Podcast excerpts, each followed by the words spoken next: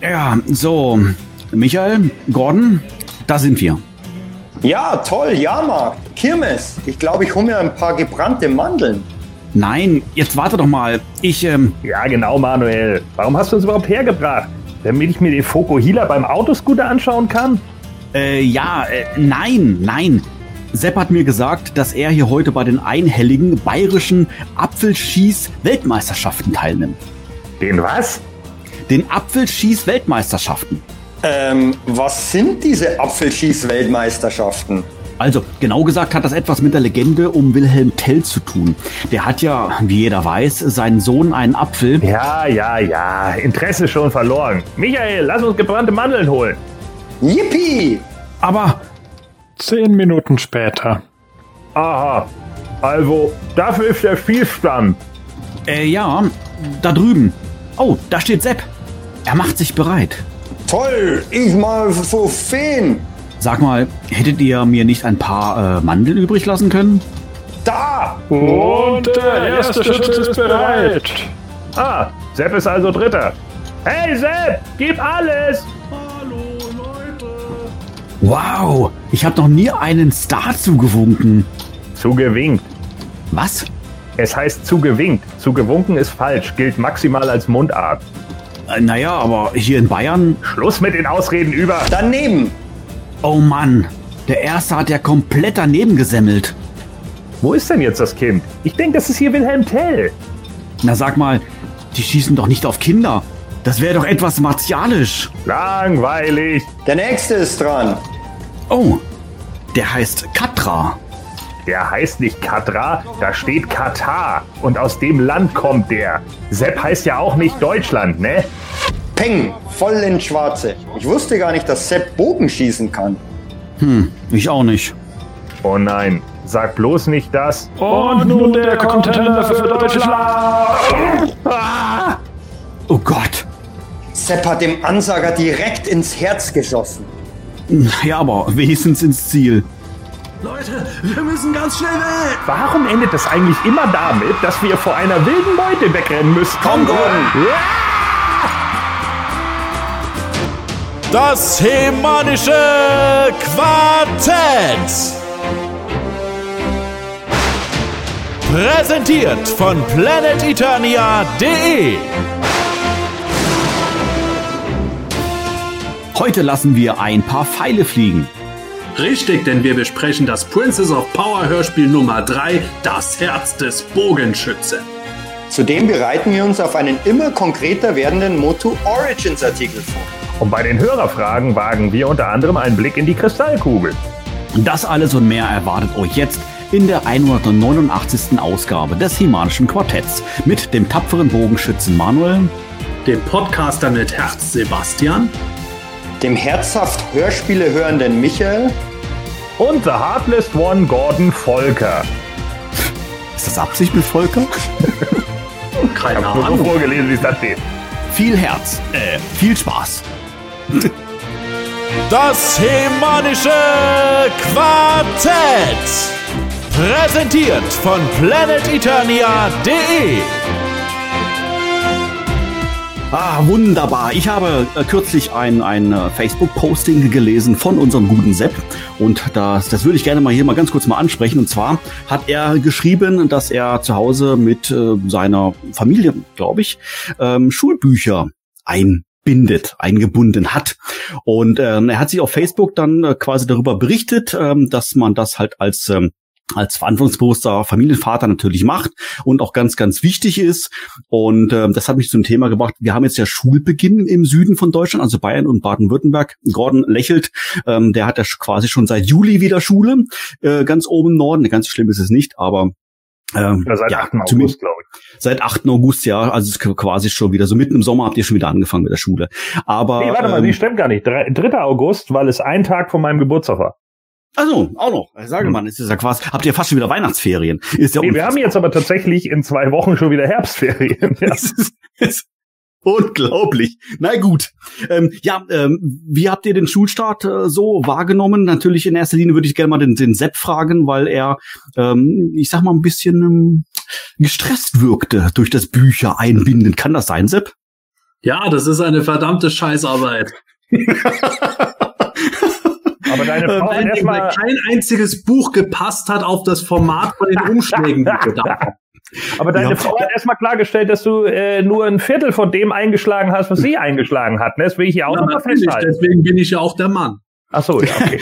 Ähm, 20 Euro ich, ich, ich muss jetzt nochmal nachfragen, Sepp. Also ich, ich mag den Job überhaupt nicht, ja. Das ist für mich ein Graus ist das. Ähm, was kaufst du? Kaufst du die fertigen Umschläge, die quasi schon ja mehr oder weniger passen, oder kaufst du wirklich nur die reine Folie und musst dann selber um äh, äh, umknicken und kleben und sowas? Ja, wir haben ja eine Schwiegermutter beziehungsweise Mutter beziehungsweise Großmutter und dadurch sind wir mit allem versorgt, sowohl mit äh, fertigen Umschlägen als auch äh, Umschlagfolie. Ich habe mich an beidem verlustiert und beides war auf seine Art gleich scheiße.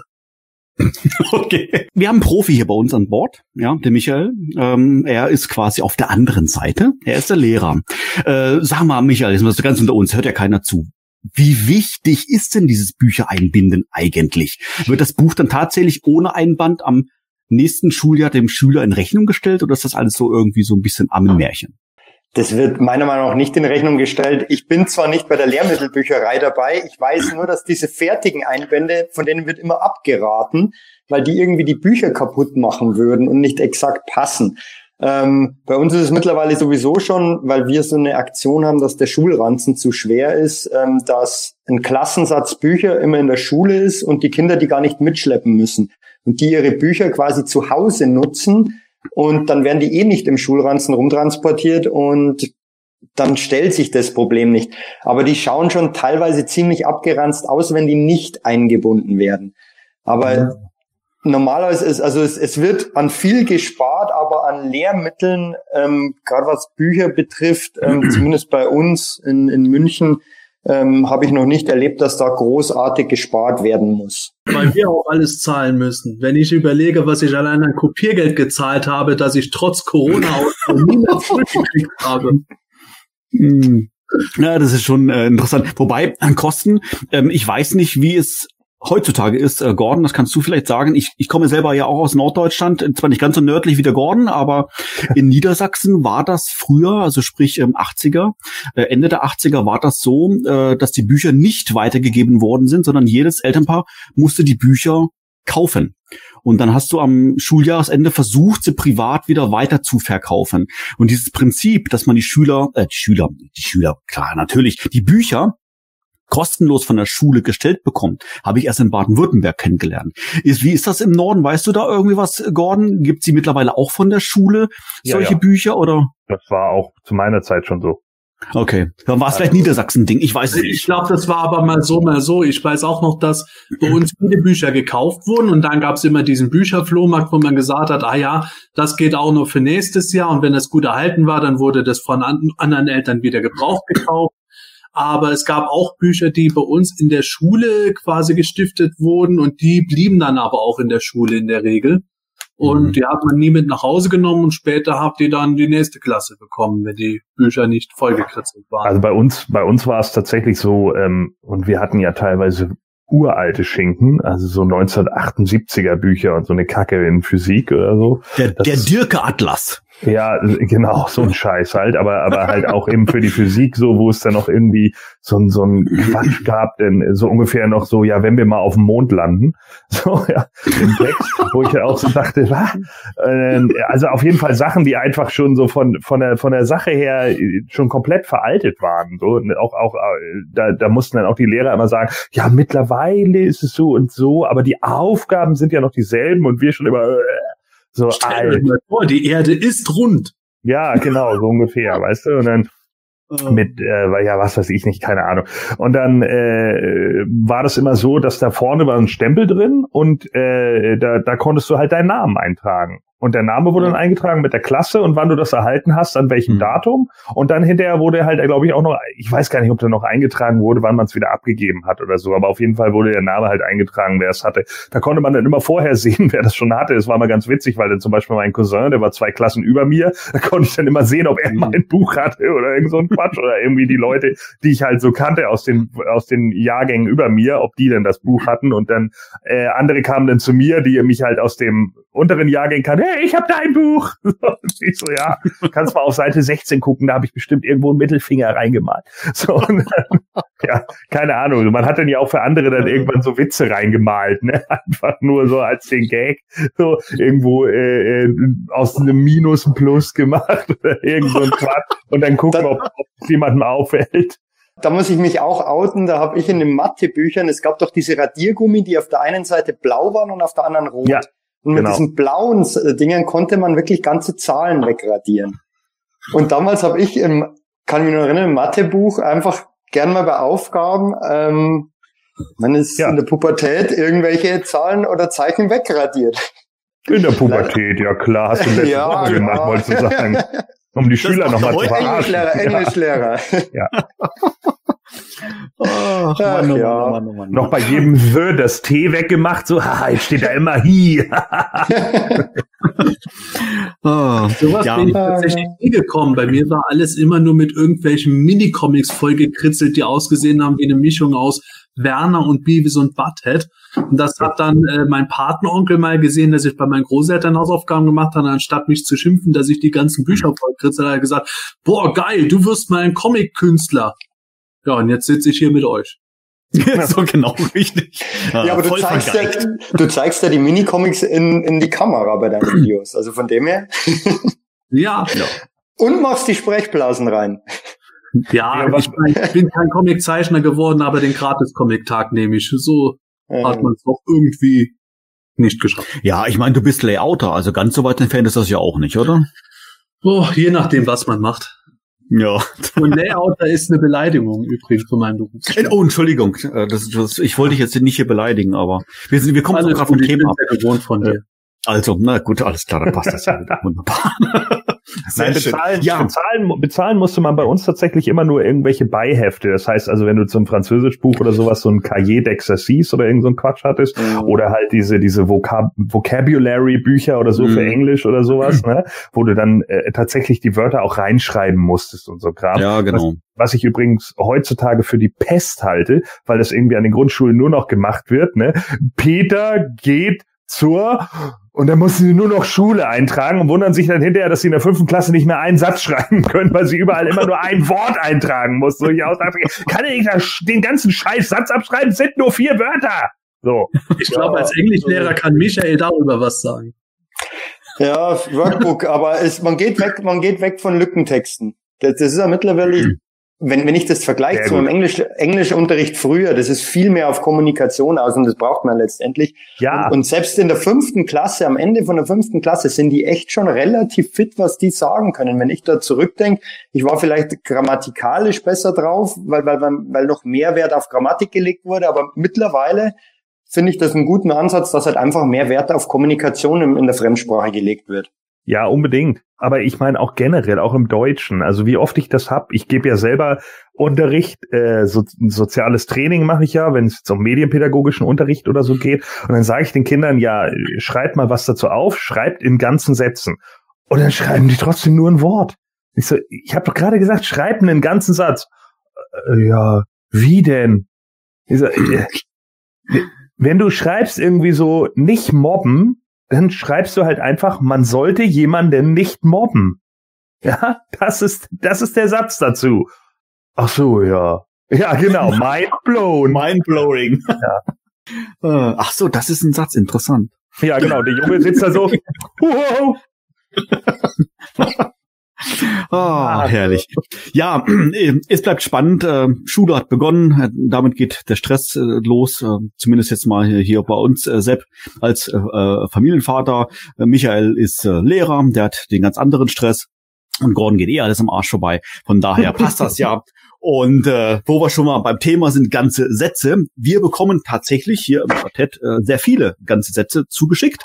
Und ähm, da wollen wir uns natürlich in der heutigen Sendung auch wieder ein, zwei widmen. Sprich, ähm, lieber Zuhörer, äh, vielleicht auch du äh, hast uns wieder Fragen zukommen lassen.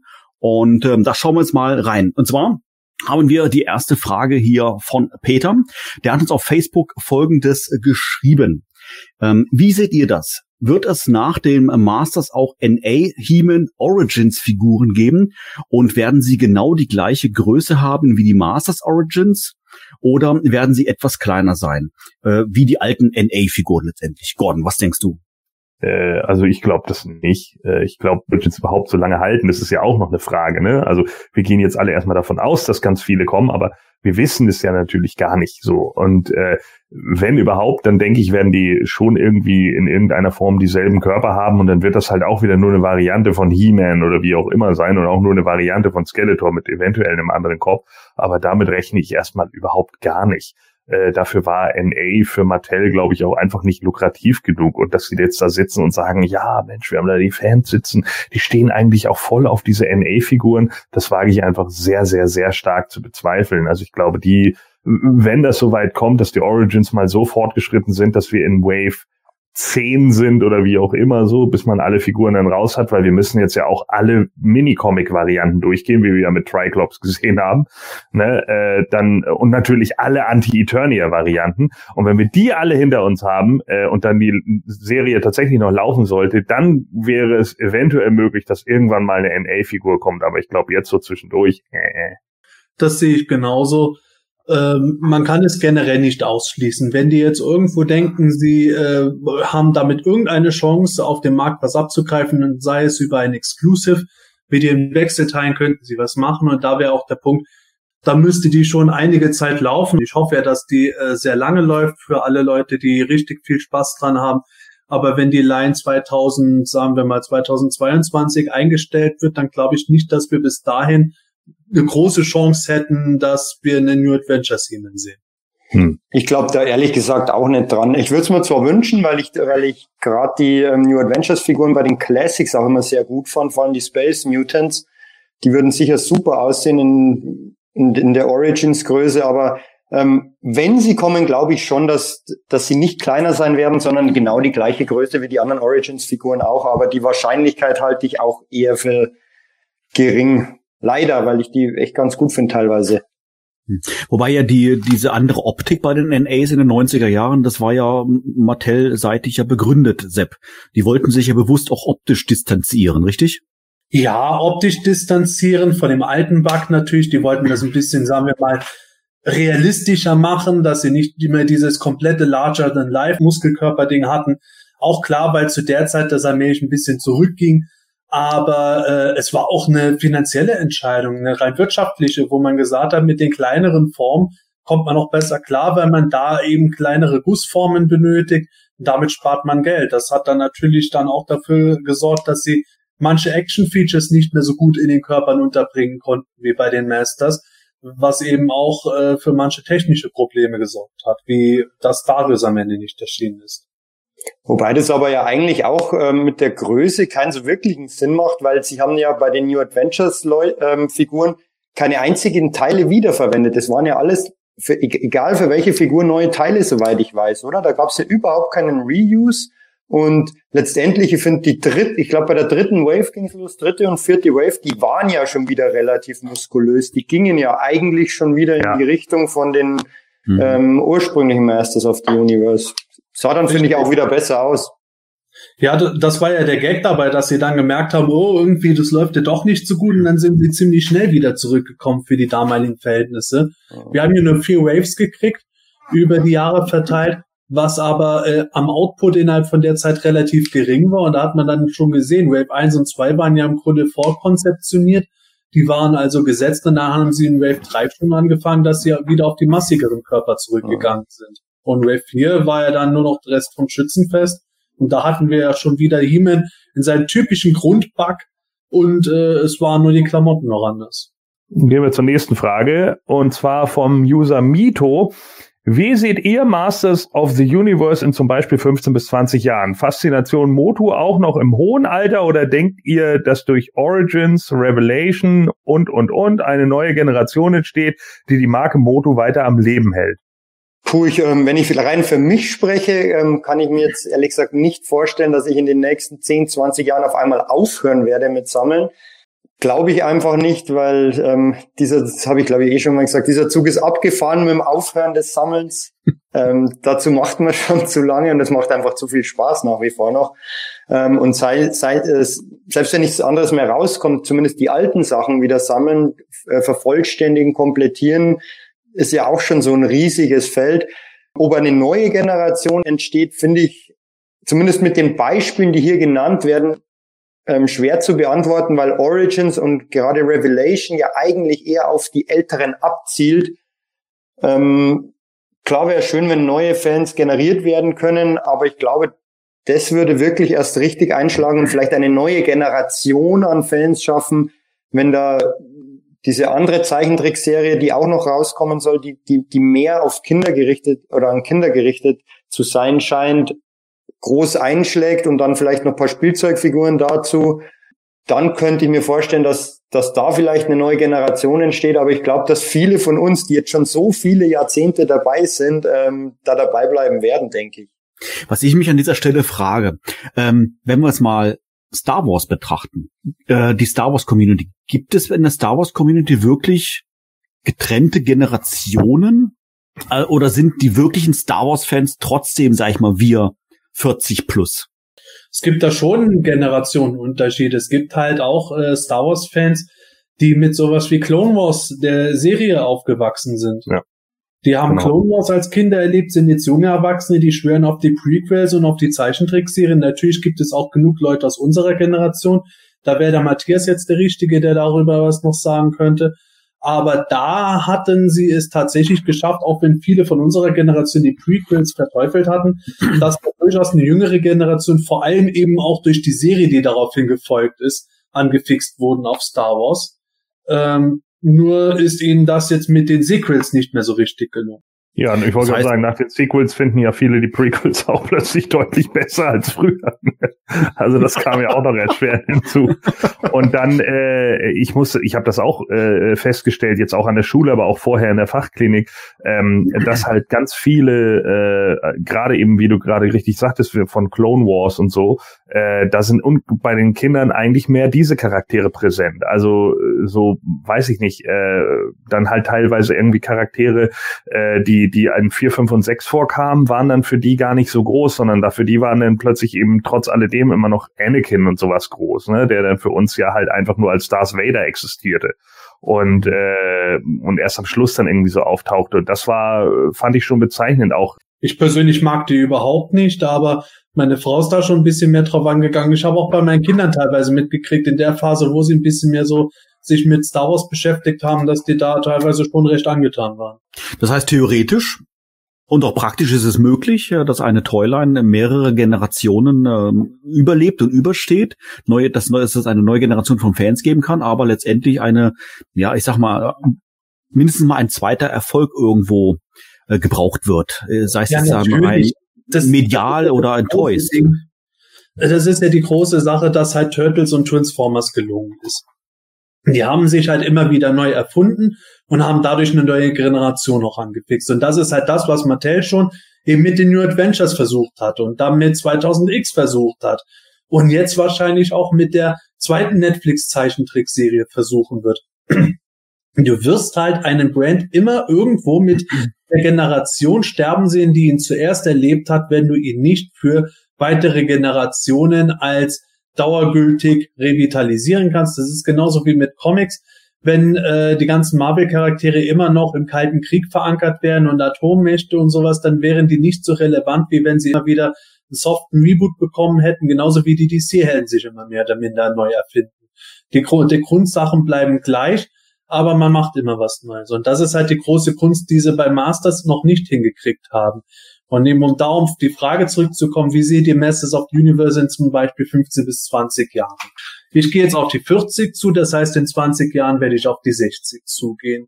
ich würde mal behaupten, wenn ich nicht irgendwo plötzlich doch noch erwachsen werde, was eine immer geringere Wahrscheinlichkeit ist, dann werde ich wohl auch noch mit 60 irgendwelche Figuren sammeln. Aber wenn Mattel es nicht gelingt, mit irgendeiner Weise eine aktuelle Generation so richtig, und zwar richtig dick anzufixen, dann werden die Masters of the Universe genauso altern, wie ich altere. Und das heißt, dass wir das erleben werden, so wie früher die Münzsammler und die Briefmarkensammler immer kleiner geworden sind und dann die Märklin-Lokomotivsammler immer älter geworden sind und die nachfolgende Generation immer weniger sich für sowas interessieren. Genauso wird es bei uns sein, dass sich allgemein auch immer weniger Leute für Actionfiguren interessieren werden, jenseits von dem, was ansonsten noch ganz normal im Spielzeugladen ist. Aber so die Sammlerschaft, die wirklich auch viel Nostalgie und Kindheit natürlich damit verbindet, das sind wir. Und wenn wir mal nicht mehr sind, dann wird es ohne irgendwas aktuell beliebtes ungeheuer schwierig sein, noch irgendjemand außer so zwei, drei äh, Spinnern, die einen kleinen äh, Trödelladen betreiben, dafür zu interessieren. Du wirst eine kleine, kaufkräftige Sammlerschaft haben, aber ansonsten ist es noch mehr Nische, als es jetzt ist. Und ähm, insofern würde ich auch vorschlagen, dass man die aktuelle Zeit genießt, so gut es geht, weil dann, ich glaube, so einen großen 80er-Hype werden wir nie mehr erleben wie aktuell. Und ähm, ja, ob sie es schaffen, die Masters für eine neue Generation spannend und relevant und auch dauerhaft relevant zu machen, das wird halt schlichtweg von dem abhängen, was sie machen. Und das ist halt eine Kaffeesatzleserei. Da muss man wirklich in eine Kristallkugel schauen, weil niemand hat das eins zu eins Rezept. Wir sehen das bei den Transformers und den Turtles. Alle paar Jahre spätestens wird das Ganze nochmal neu aufgerollt. Dann gibt es einen Reboot in Form einer neuen Serie, eine neue Story. Das Ganze wiederholt sich natürlich auch immer auf eine gewisse Weise. Aber jetzt zum Beispiel der letzte Turtles-Akt, äh, Rise of the Teenage Ninja Turtles, der ist zumindest in den Spielzeugläden nicht so gut gelaufen. Bei Transformers gab es das auch immer wieder. Das sind aber generell etablierte Brands, die können es sich erlauben zu experimentieren und zu sagen, oh, da haben wir ins Klo gegriffen. Na gut, dann machen wir noch mal was Neues und das wird dann erfolgreicher. Bei den Masters, die können sich das momentan noch nicht so gut erlauben. Da ist es immer so ein Ding, wenn sie jetzt mit den neuen Serien und dem Film irgendwo eine krasse Bauchlandung machen, dass es überhaupt nicht angenommen wird, dann wird es umso schwieriger zu sagen, oh gut, nächstes Jahr machen wir noch mal was anderes. Ja, das meine ich ja. Ne? Also das waren, das war halt bei den Kiddies dann eben so die beiden Figuren aus Star Wars, die weiblichen Shakti und Ahsoka Tano. Die waren halt viel präsenter als zum Beispiel Luke oder so, ne? Wo, wo ja. für uns natürlich klar war, so, ja, klar, Luke Skywalker. Und dann kam irgendwie, das war wieder so gut. Das war genau so eine, so ein Szenario, wie als der eine zu mir meinte, kennen Sie noch den Gamecube? Und ich, oh. so, ja, und äh, das war, das war genau so eine Szene. Ach, Luke mhm. Skywalker, ja, ja, ja, das ist doch der aus den alten Filmen, ne? Und ich so, oh. Ja, genau, das ist der aus den alten Filmen weg. So. Aber genau das könnte eben bei den Masters auch sein. Ich meine, was hat denn Scott Knightley bei Moto Classics auch immer versucht, noch neue Charaktere zu etablieren? Äh, stellt euch mal vor, jetzt kommt irgendeine Serie, dann kommen bestimmte Charaktere und wir stehen auf einmal da und können nicht fassen, dass ein Haufen acht bis zwölfjähriger wie Bolle auf Mighty ja, Sir Laserlord. Ja. Der Nein, das wird nie passieren. So. Wie, wie hieß die Figur? Mighty Spector? Hieß das nicht Harvey Spector? Stimmt. Ja, ne? Okay. Ja, aber es ist trotzdem eigentlich irgendwie faszinierend, dass die meisten oder viele von, von den Sammlern trotzdem lieber irgendwie den zehnten He-Man, den 15. Man at Arms und den 30. Skeletor haben wollen, als, als neue Charaktere, die, weil die meisten neuen Charaktere oder ganz viele neue Neuschaffungen und Neukreationen scheitern ja bei den Fans, zumindest bei den Älteren. Ja, das ist ja genauso wie mit Charakteren, die jetzt nur in Minicomics oder Büchern aufgetreten sind oder einen Cartoon-Auftritt hatten. Das ist das äh, Darth Vader-Prinzip bei Star Wars. Du wirst immer einen Darth Vader-Verkauf kriegen. Wenn es der 5000. Ja, Darth Vader ist, der wird sich ja. immer noch besser verkaufen als irgendein Nebencharakter aus der Kantina, der zum ersten Mal als Figur überhaupt erscheint. Und so ist es bei den Masters. Das ist natürlich das Dilemma für Hardcore-Fans, dass sie sagen, oh, jetzt kommt schon wieder ein Beastman, jetzt kommt schon wieder ein Trapjaw.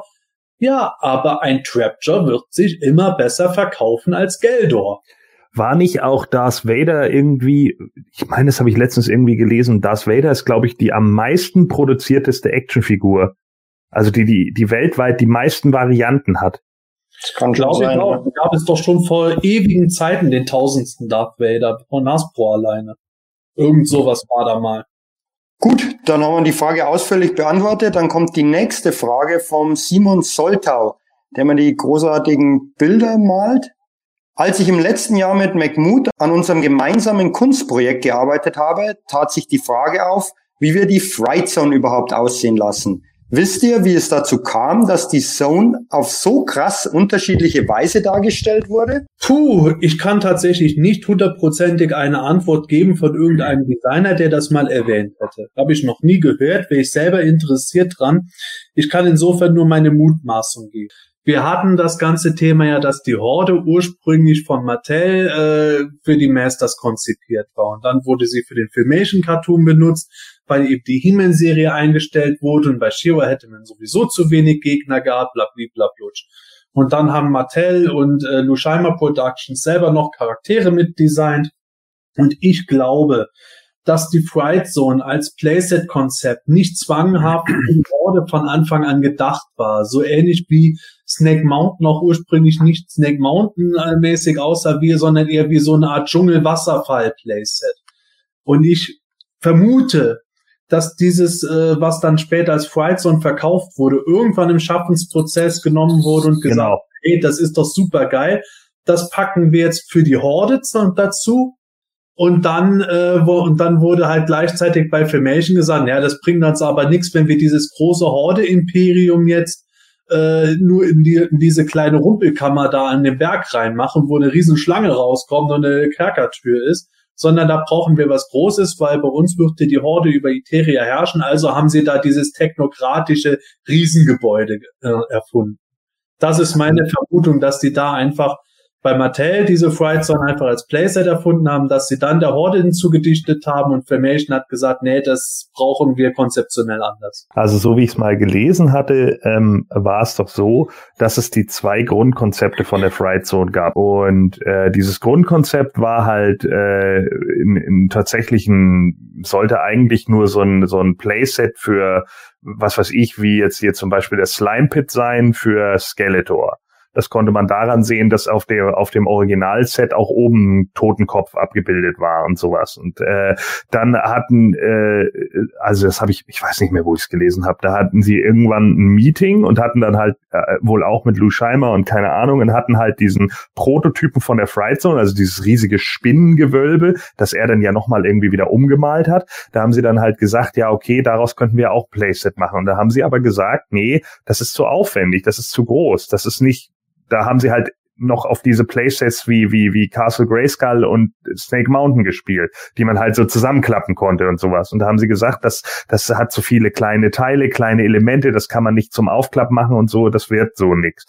Nur Scheimer, soweit ich weiß, hatte halt schon diese, diese Konzeptdinger und hat halt danach dann eben die, die Fright Zone gestaltet. Und Mattel hat sich aber im, im Toy-Sektor dann wieder umentschieden und hat gesagt, ja, nee, also das machen wir nicht, das wird alles viel zu groß mit so einer großen Burg, die verkauft sich ja niemals, das klappt ja nicht, bla, äh, wir gehen auf ein altes Playset zurück. Und darauf sind sie dann eben auf dieses alte, äh, wo so ein ja, Monsterkopf, glaube ich, war da drin, ne? Und, und äh, auch ein, ein, ein Baum, der noch äh, die Grayskull-Hände hatte. Und es war ja da auch so, ähm, im, im Filmation-Cartoon war ja auch die Horde eher so technologisch angehaucht, ähm, was ja bei den Masters of the Universe eher weniger war.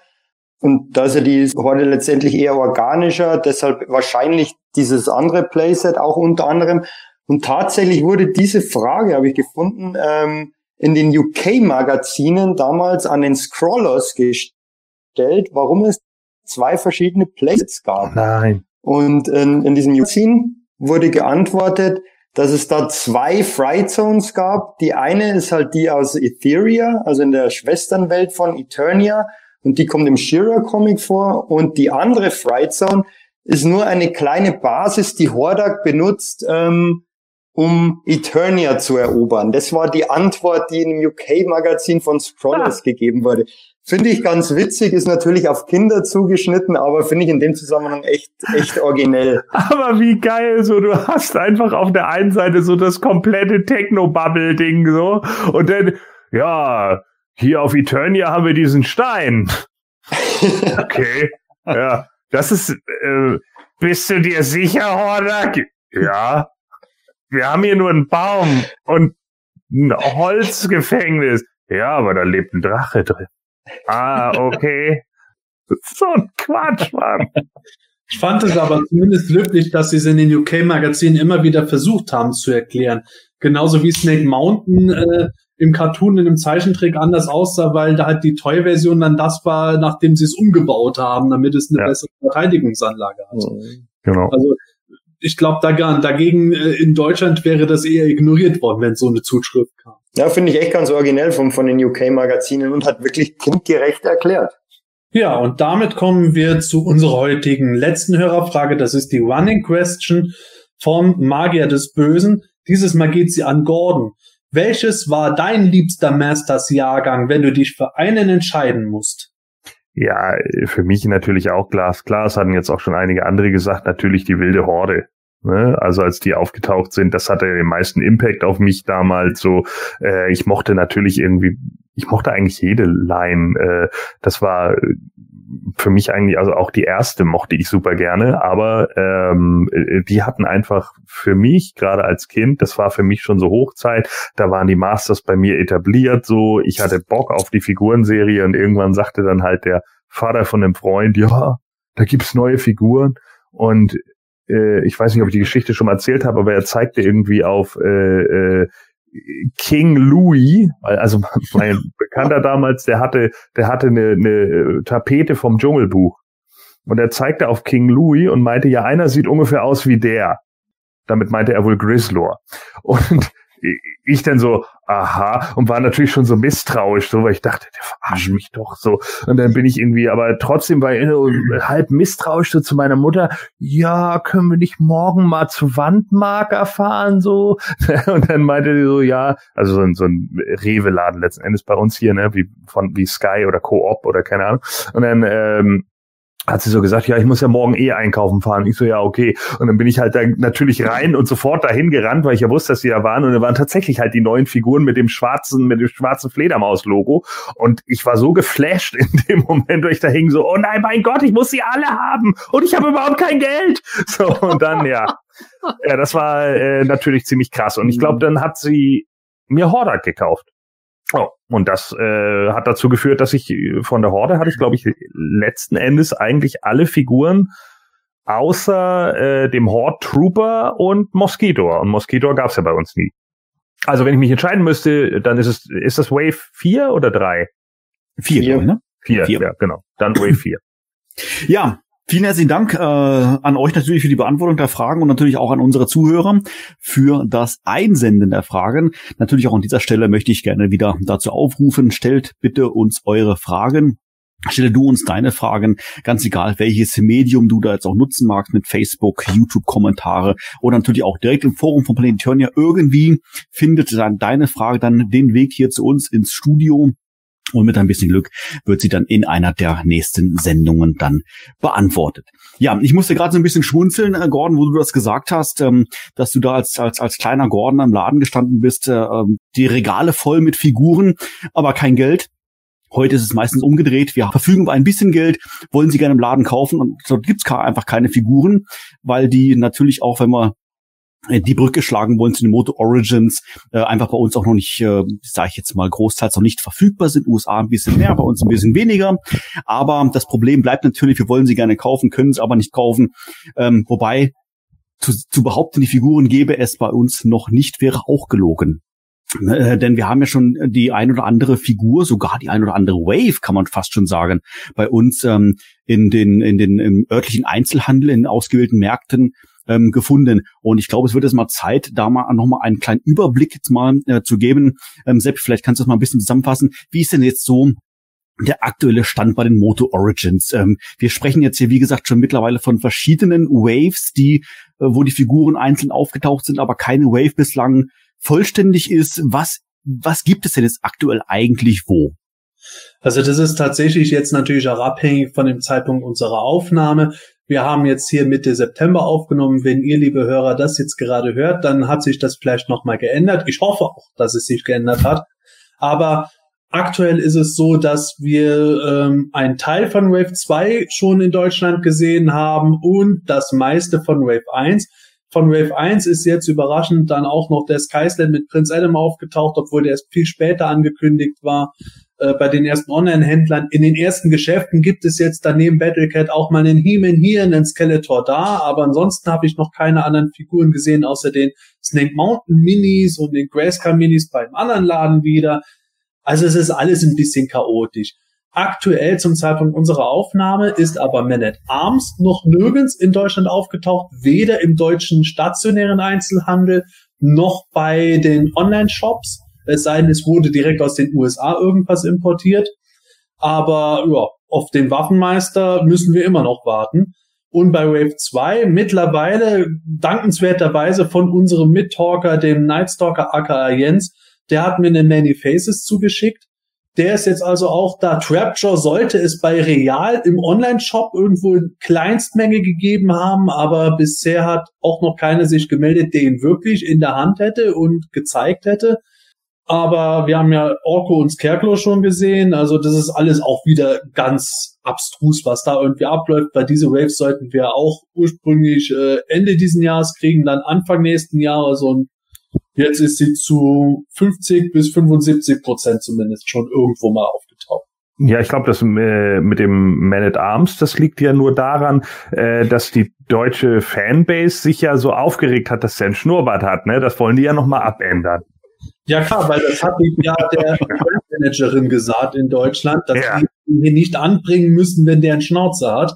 Also wird der jetzt erstmal noch abgeschmögelt und das dauert halt eine Weile, damit es natürlich auch schön aussieht. Das finde ich ein super Service. Äh, lieber Zuhörer, wir haben nichts gegen Schnauzbärte. Gordon hat selber einen, also der darf das sagen. Das ist kein Schnauzbart. Na gut. ein, ein sieben Tage Schnauzbart. Keine Ahnung. Fällt mir gerade auf, wir haben jetzt so zufällig ja alle unsere Webcams an. Ich bin der einzige Rasierte hier, Ja, warum eigentlich? weil ich der Jüngste bin. Ach Ah, so, ja, okay, das stimmt, das stimmt. Du bist Wobei der Einzige noch mit der, mit der 3 davor, glaube ich. Genau. Ähm, von Gordon weiß ich's, äh, 40 wirklich rund. Äh, Michael, bei dir bin ich mir nicht ganz sicher. Bist du auf 40 oder schon über 40? 41. 41. Also, okay, ja, dann bin ich jetzt nicht wieder der Älteste. Ach komm, hört auf. 44. Ja, dann sollten wir vielleicht auch erwähnen, dass der Manuel unser Senior ist. Richtig, und ich habe auch einen Bart, keinen Schnauzer, aber einen grauen Bart. Also ich darf, äh, ich bin der, ich, ja, Gottes Willen, ich bin der Senior. Das ist ja unfassbar. Ah, naja, gut.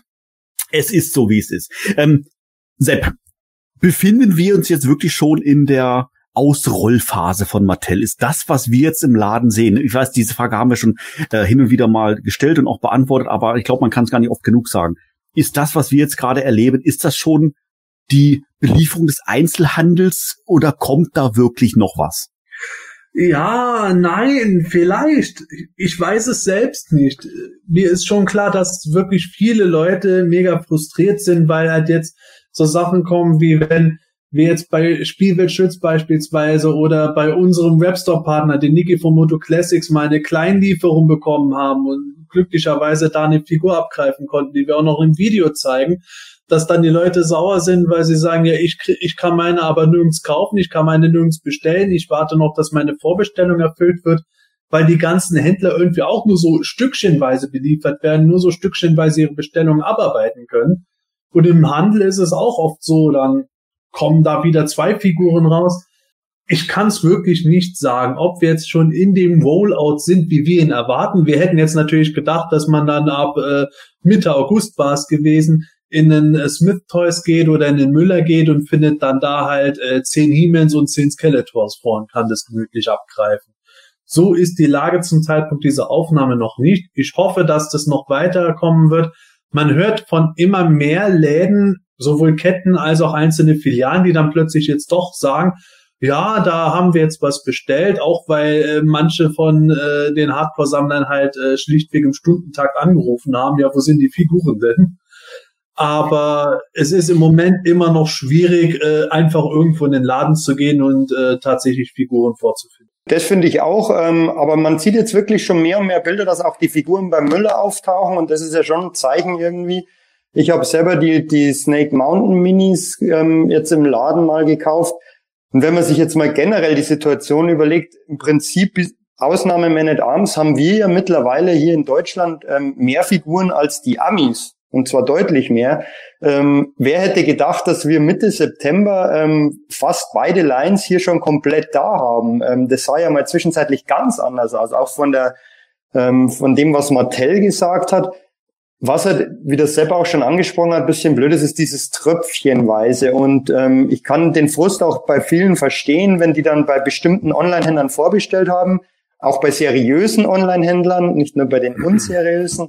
Ähm, und die, die wurden schlichtweg noch nicht beliefert. Und der Sepp meinetwegen packt jetzt in dem Video schon die zehnte ähm, Origins-Figur aus und manche haben halt noch gar keine. Das kann ich verstehen, dass das frustrierend ist. Aber wie gesagt, Battlecat taucht mehr und mehr auf. Der, der, der bleibt jetzt auch teilweise in den Läden stehen und wird nicht sofort weggekauft. Sieht man öfters mal auf Facebook, ähm, dass einige User andere darauf hinweisen, da in dem und dem Laden gibt's noch einen. Ähm, wird halt jetzt nach und nach so kommen. Ich bin echt mal gespannt, wann der Man at Arms endlich mal auftaucht, weil das ist irgendwie schon seltsam. Hm. Und warum packt der Sepp dauernd Figuren aus? Weil er es kann. So sieht's nämlich aus. Ähm, Gordon, wie sieht's eigentlich mit der doch äh, verwandten äh, WWE Toyline aus, aus von die Moto WWE WWE Crossover? Gibt's da auch neue Entwicklungen? Wie ist da der aktuelle Stand? Also soweit ich jetzt bis jetzt gesehen habe, waren ja die letzten Figuren, glaube ich, die mit Mr. T und Jake the Snake Roberts und so. Und ich wüsste jetzt nicht, dass schon wieder irgendwas Neues angekündigt war. Aber ich finde sowieso, dass das relativ schnell ging bei denen. Also da sind wir jetzt auch schon in Wave 4 oder sowas. Äh, und das binnen von einem Jahr. Also äh, da habe ich schon teilweise gedacht, mein Gott, äh, das ist ja schon eigentlich fast ein Overflow, ne? Also relativ viele Sachen, die da irgendwie so kommen. Aber warum nicht, wenn es sich verkauft? Ja, es ist tatsächlich so, dass das auch äh, dem Rhythmus entspricht, den ich mal von jemandem aus den USA gehört hatte, dass Mattel geplant hätte, alle drei Monate eine neue Vierer-Wave rauszubringen. Hm. Ist ja so gesehen auch jetzt nicht die Welt, vier Figuren alle drei Monate, da kann man äh, für relativ wenig Geld das locker kaufen. Es ist nur so, dass wir das natürlich überhaupt nicht mehr gewohnt sind. Wir haben über zehn Jahre lang im Grunde jeden Monat irgendeine Lieferung von so ein bis drei Maximalartikeln bekommen bei den Moto Classics, je nachdem wie gut es da lief. Und danach haben wir mal so auf vier Figuren ein halbes Jahr, ein Dreivierteljahr, ein ganzes Jahr oder sogar noch länger gewartet, bis von Super Seven da mal was kam, wo man dann irgendwo gedacht hat, ja, gibt's da überhaupt noch was? Ach, da ist ja doch ein Paket gekommen. Und jetzt auf einmal hat man das Gefühl, dass die Taktung wieder viel höher geworden ist. Das stelle ich bei den Moto Origins auch fest. Ich kann ja auf die Sachen grundlegend gut warten. Nur wenn ich halt wirklich eine äh, Gelegenheit kriege, die äh, schneller zu bekommen, ist es natürlich auch angenehm. Aber mit Wave 2 zum jetzigen Zeitpunkt, dass da die ersten Figuren kommen, hat ja keiner damit gerechnet. Der Skysled, ich war mir so sicher, den kann ich mir bequem zu Weihnachten schenken lassen, weil er erst kurz vor Weihnachten rauskommen wird. Und jetzt haben wir im Grunde schon die ersten beiden Waves von den Moto Origins fast komplett hier irgendwo in Deutschland in den ersten Exemplaren bekommen. Da wird hoffentlich bis Weihnachten noch ein größerer Rollout stattfinden, aber nach Weihnachten stehen dann schon wahrscheinlich wieder die nächsten Sachen an. Also ich bin ja schon am gucken. Wir kommen ja gleich zum nächsten Punkt. Äh, da, da muss man ja schon wieder Geld sparen für das nächste große Teil. ja, genau. Der Fright Fighter. endlich. Ach nee. Yeah. Äh, Sepp, äh, Entschuldigung, vielleicht täusche ich mich, aber du klingst schon leicht gestresst. Ach, was heißt gestresst? Es ist halt tatsächlich so, äh, ich mache, ich mache diese Videos wirklich gerne, wo ich die Figuren dann auspacke und was zeige, auch wenn manchmal dann Sachen dabei sind, die ich erst nach den Videos feststelle. Das ist ja nicht mit Schnitt und so. Wenn ich früher Reviews gemacht habe mit Text und Bild, da hat man mehr Zeit und Ruhe dabei. Dann kann man auch sagen, ja, okay, jetzt mache ich das mal bequem und gemütlich. Und so ist es natürlich neben Job und Familie immer so ein Ding, wenn dann wirklich die Sachen in der Taktung kommen. Zack, zack, zack. Man ist gerade, mal gerade einen Artikel einen Tag, dann hört man schon, der nächste ist jetzt auch schon wieder da. Das ist dann natürlich schon äh, was ganz anderes. Nicht, dass ich jetzt ultra gestresst bin dabei. Es macht ja auch Spaß, sonst würde ich mir, sonst würde ich das ja gar nicht machen. Aber wie ich vorhin gesagt habe, man ist es gar nicht mehr so gewohnt, dass dann es wirklich so auf einen Schlag dann äh, eintrifft, wie das eben bei Spielweltschütz plötzlich wieder die nächste Wrestling Vierer Wave ist, gerade dass sie äh, die nächsten Moto Origins da. Ja, vor allem, weil du halt die, die Wrestler sammelst noch zusätzlich und, und, und die werden ja echt rausgeballert ohne Ende. Ich, ist, ist die vierte Wave überhaupt schon in den USA erschienen eigentlich? Die, ich habe die bisher noch nicht in den USA gesehen. Äh, ich bin jetzt nicht viel in den Foren und Gruppen unterwegs, auf female.org. Äh, ich habe irgendwie das Gefühl, das Forum schläft da mäßig so ein bisschen so äh, seinen Schlaf der, der Gerechten irgendwo. Die Leute reagieren da gar nicht so groß drauf, wenn man irgendeine Nachricht vermeldet, hey, Wave 4 ist jetzt sogar schon in Europa erschienen. Da kommen vielleicht so zwei Nachrichten und der Rest sucht immer noch Wave 3 mit dem Undertaker. Ich glaube, die sind irgendwo so sehr fokussiert darauf, dass sie überhaupt mal das kriegen, was bei ihnen schon erhältlich ist, dass die sich noch gar keinen großen Kopf darum machen, was woanders jetzt schon erschienen ist. In einer Wrestling-Gruppe, bei der ich ja bin, bei Facebook, da hat einer gepostet, also da hat einer hier Mr. T und Jake the Snake auch gepostet. Und äh, der hat gesagt, die hat er aus den USA. Also müssen ah, ja. sie da irgendwo erschienen sein. Oder es ist halt ein Online-Händler, der sie direkt von Mattel gekauft hat. Keine Ahnung, ob sie jetzt in den Läden erschienen sind, weiß ich nicht. Aber er hat auf jeden Fall geschrieben, die beiden habe ich aus den USA bekommen mit Expresslieferung. Ja, das kann ja dann auch gut sein, weil vom Rhythmus her sollten die in den USA eben jetzt erscheinen. Deutschland von drei, drei Monatsrhythmus her war da ein bisschen früh dran, aber tatsächlich jetzt so im September, wenn die jetzt regulär rausgekommen wären, das würde auch schon wieder hinpassen. Wie gesagt, man ist es einfach nicht mehr gewohnt, dass man äh, so verhältnismäßig schnell hintereinander die Sachen bekommt. Und wenn dann zwei Lines parallel laufen und bei den Origins auch noch zwei Waves fast parallel, dann ist das halt schon was anderes, als wenn man sich darauf eingestellt hat, oh ja, ich gehe da jetzt mal gemütlich in den Laden, diese Woche hole ich Hieme, nächste Woche hole ich Tila. Ich sage, ich finde es halt interessant, interessant, dass in, bei den US vor oder die, den Leuten aus den USA viele Bilder von Walmart gepostet werden, wo wirklich tonnenweise He-Man, Skeletor, Tila und Beastman zu sehen sind. Ich glaube, dass die vielleicht auch gar nicht mehr so weggehen, weil, weil der Markt schon relativ gesättigt ist. Und das ist jetzt eben dieser Test, ob auch wirklich andere Leute als diese Hardcore-Sammler diese Figuren kaufen. Und da bin ich wirklich mal gespannt. Ich glaube nicht, dass in Deutschland die in diesem Maße auftauchen, dass da wirklich, weiß ich nicht, 40 Skeletors sind 40 He-Mans, 20 Tillers und 20 Beastmans.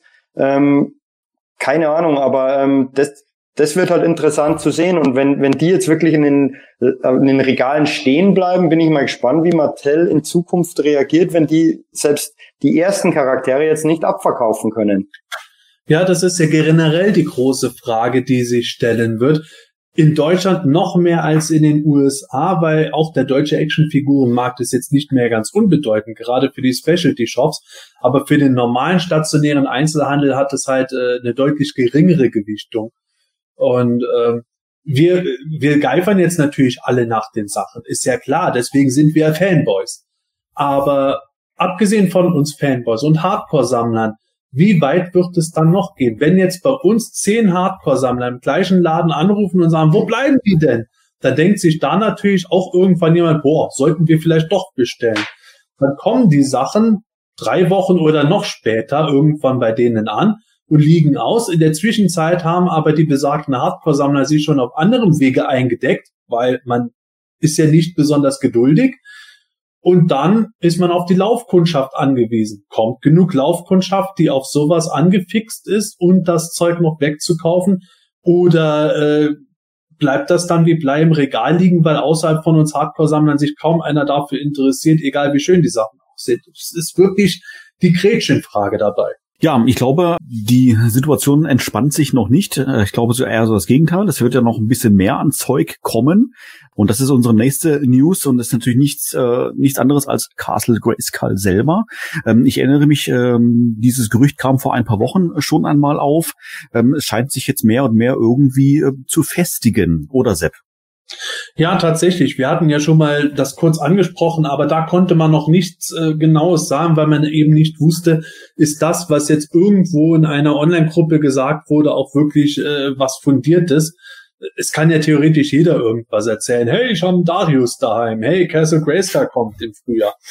Aber jetzt ist es auch so, dass bei deutschen Händlern, ich habe jetzt auch schon einen Scan von einem äh, Fedes-Computer gesehen, die äh, bieten unter anderem schon äh, an, dass die Deluxe-Figuren bestellt werden können, so die Battle Armor-Figuren, Clamshot und Ramen, die wir ja schon gesehen haben. Und eben auch Castle Grayskull für Frühjahr 2021. Und hierzulande steht es im Computer drin für 89,99 Euro was auch tatsächlich ziemlich nah an dem Preis ist, der in den USA eben genannt wurde, wo angeblich bei Target das gesehen wurde im Computer. Ich glaube, da waren es 75 Dollar oder sowas um den Dreh. Aber Castle Grayskull, Muto Origins. Da darf man schon wieder Platz machen bei Michael im Toyroom.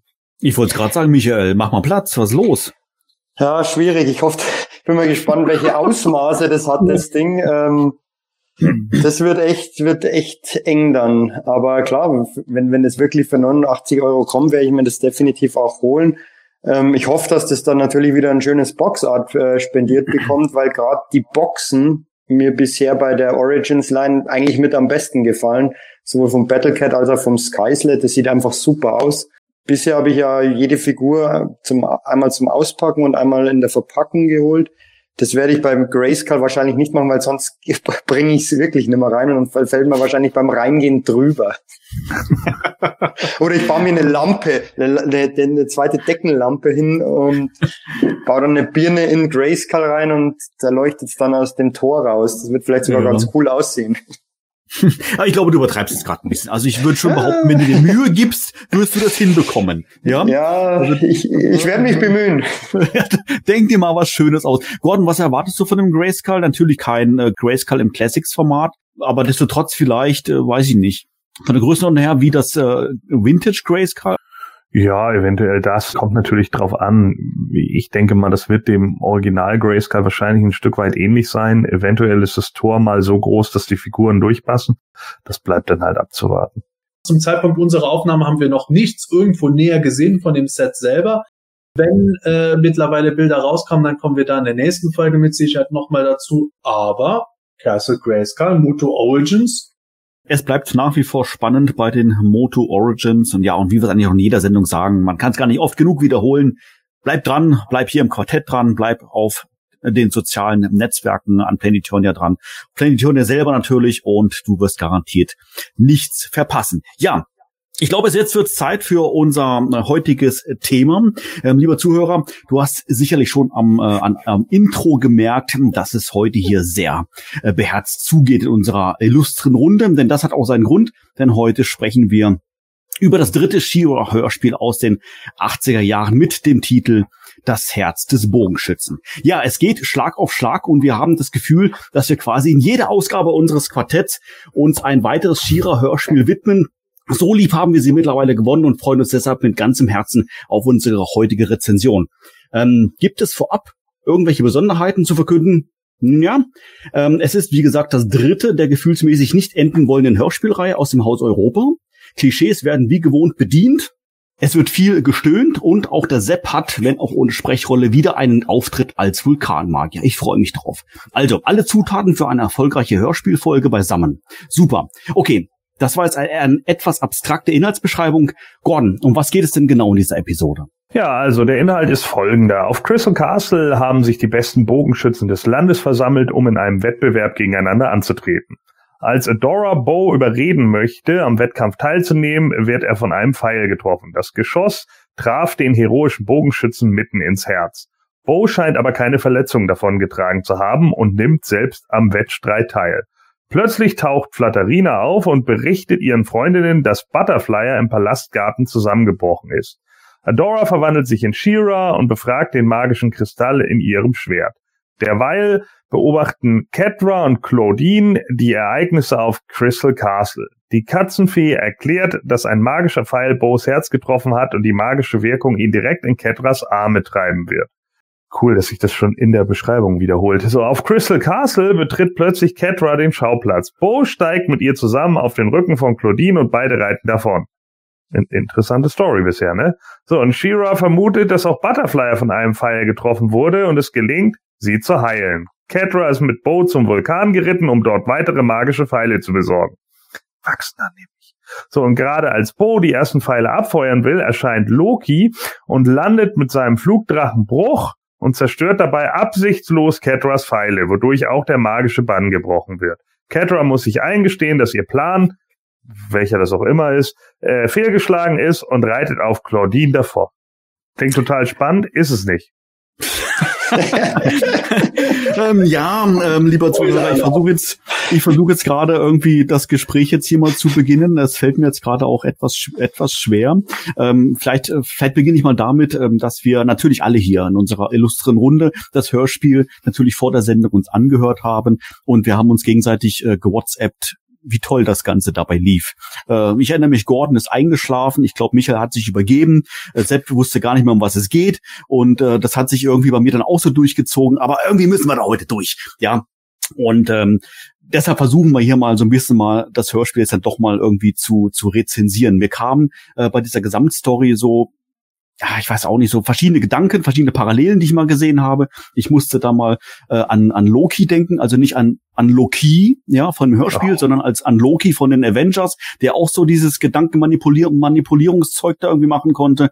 Ähm, ich hatte so den Eindruck, ähm, so eine Grundstory gibt es hier mal. Das hatte ich bei der Folge 2 und 1 irgendwie jetzt weniger, was es aber, wie Gordon gesagt hat, letztendlich nicht, nicht wirklich besser gemacht hat.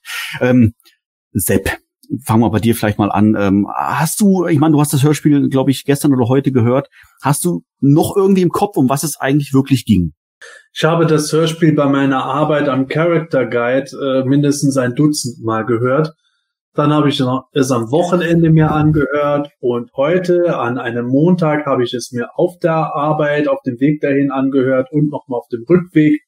Mittlerweile ist wieder ein bisschen was hängen geblieben, aber im Großen und Ganzen ist es tatsächlich wie bei mehreren Shiva-Hörspielen generell schwer, irgendwo diesem, in Anführungszeichen, Plot zu folgen. Den Grundplot finde ich jetzt auch gar nicht mal so grundverkehrt, was zumindest den Teil betrifft, eben, dass jetzt gerade ein Wettbewerb mit den Bogenschützen stattfindet aber irgendwo ab der Mitte der Folge setzt es bei mir dann jedes Mal aus, dass ich dann äh, mich wieder bewusst dran erinnern muss, beziehungsweise nochmal nachhören muss. Wie war das jetzt? Was hat Shiva jetzt überhaupt gemacht? Wo sind die jetzt gewesen? Welche Pferde haben sie jetzt? Und äh, eigentlich tut es gar nichts zur Sache, weil sich das Problem ohnehin von selbst erledigt. So ähnlich geht's mir auch bei diesem Hörspiel. Um wieder die Brücke zu den Englischbüchern zu schlagen. Im Sechsklass Englischbuch ähm, ist eine Robin Hood Geschichte drin und da gibt's auch äh, The Competition for the Silver Arrow, weil hier geht's ja auch um diesen Pfeil. Aber wie gesagt, dieses Grundding, dass, dass, dass Catra da diesen, diesen Pfeil auf Bow schießt und, und ihn dann gegen die anderen ausspielen will, das, das ist ganz okay, aber es plätschert halt dann so dahin. Ähm, echt schwierig. Ich finde es ganz lustig, dass dieser Butterflyer dann auftritt, also dieses dieses Fahrzeug, das da eigentlich früher gab, ähm, das ist ja so ein Feenwesen, glaube ich, in, in Pink, glaube ich, war das. Ähm, Gibt es zu dem eigentlich irgendeine Hintergrundgeschichte? War, war, war das wirklich ein, ein, ein, eine verwandelte Fee irgendwie, die dann zum Fahrzeug wurde? Ist ja eigentlich ein total krudes Fahrzeug, wenn man ehrlich ist. Ich glaube, es gab irgendein so äh, UK-Comic, der sich wahrscheinlich hinterher als US-Comic rausstellt. Ne? Nicht, ich wollte es gerade sagen. nicht, nicht, dass Sepp das hinterher mit Strobo wieder falsch macht. Aber nee, ähm, ich glaube, da lebt dieses Fahrzeug irgendwie so. Also das heißt, da ist sie, sie ist dann tatsächlich irgendwie vorne dran und trägt die so davon. Äh, aber ich finde, als das Fahrzeug selbst sieht das für mich einfach aus wie, wie, wie ein ganz normales Fahrzeug, ja. Und die sieht aus wie eine Galionsfigur, die vorne dran hängt. So, also das hätte ich niemals, wenn ich das jetzt als Kind gesehen hätte, hätte ich das niemals als aktives Wesen wahrgenommen. Ja, ich habe jetzt gerade geschaut in den Princess of Power Mini-Comics. Da war es halt so, dass äh, Butterfly eigentlich, so wie es als auch konzipiert war, eigentlich ein äh, normales Vehikel gewesen war. Aber das Gesicht hat sich immer wieder so geändert, dass es durchaus möglich ist, dass Butterflyer ein echtes, lebendes Wesen gewesen sein könnte. Butterflyer war als Toy irgendwie sowas ähnliches wie die Shiva-Version von Battlebones vom Sammelsaurus. Nur halt weniger Knochen, dafür mehr Flügel. Und äh, es ist nie so ganz rausgekommen. Und ich habe hier tatsächlich darunter auch ansonsten nur noch die deutschen äh, Hörspiele drinstehen, wo eben Butterflyer eine feenartige Kreatur war. Ansonsten wurde das überhaupt nicht wirklich näher definiert.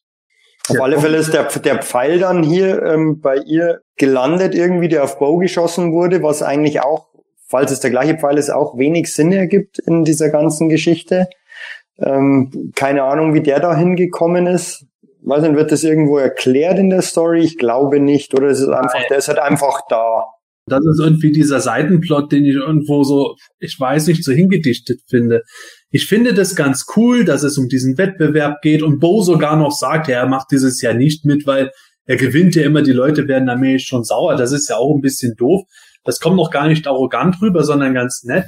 Dann wird er von irgendwas getroffen. Ja, aber es ist kein Fall da, da kann nichts passiert sein, aber Bo äh, wird vom netten Typen plötzlich zum Arschloch der irgendwo die äh, Frauen als Weiber bezeichnet und alles und dann irgendwie abhaut und doch teilnimmt. Das ist ein geiler Plot, wo man dann irgendwo sagt, ja, jetzt geht es weiter, Ketra äh, nimmt Bo mit und so weiter. Aber dann, oh ja, Butterfly geht's nicht gut.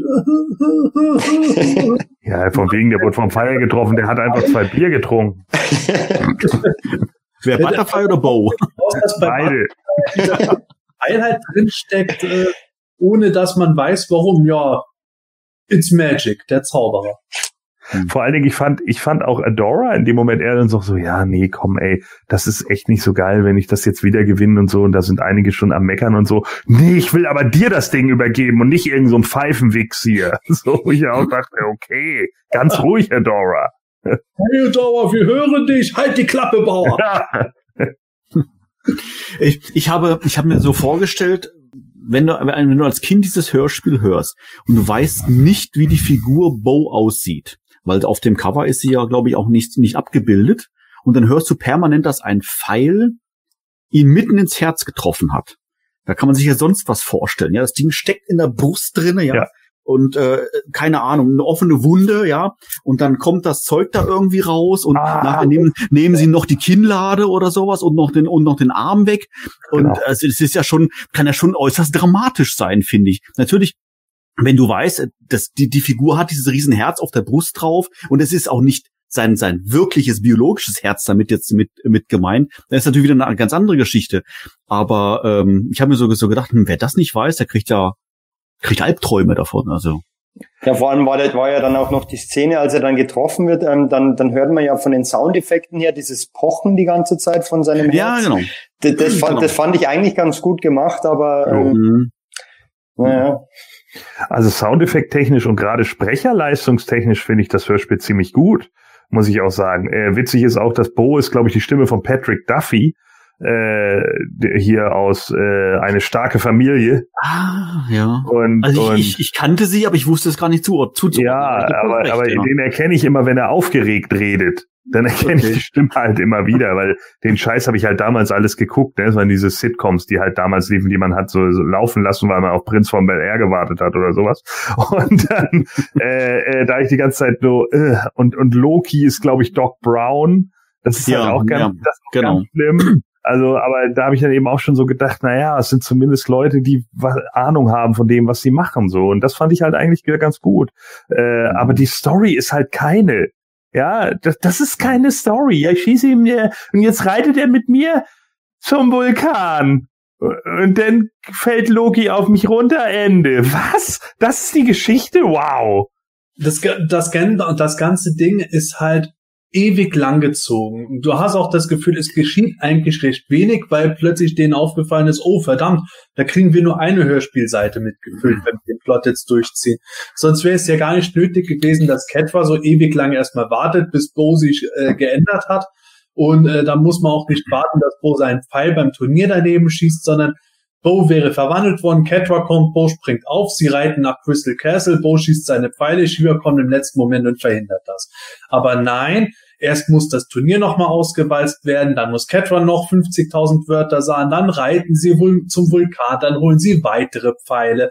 Dann erzählt Claudine erstmal, dass sie eine falsche Spur für Shiva gelegt hat, die aber ein Red Herring ist, weil diese falsche Spur wird nie verfolgt.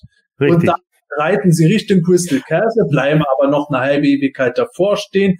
Dann werden die Pfeile geschossen, dann kommt Loki und in der Zwischenzeit sind eigentlich Shira und ihre Freundin die ganze Zeit mit Butterflyer beschäftigt, immer an einem Fleck Krankensanierung machend, ohne dass irgendwo wirklich was geschieht. Und das ist meiner Meinung nach das Problem von diesem Hörspiel, dass der, dass die Grundhandlung deutlich besser und schmissiger in der Hälfte der Laufzeit abgehandelt worden wäre und man aus dieser Handlung rauskommt, beziehungsweise ich persönlich äh, vieles davon so schnell vergesse, weil einfach nicht viel geschieht. Es ist Gerede, Ja. Gerede, Gerede, Gerede. Und die Ja. Sprecher sind gut, die machen eine tolle Leistung, aber der, der beste Sprecher kann nichts mehr ändern, wenn es einfach nur gewäscht ist.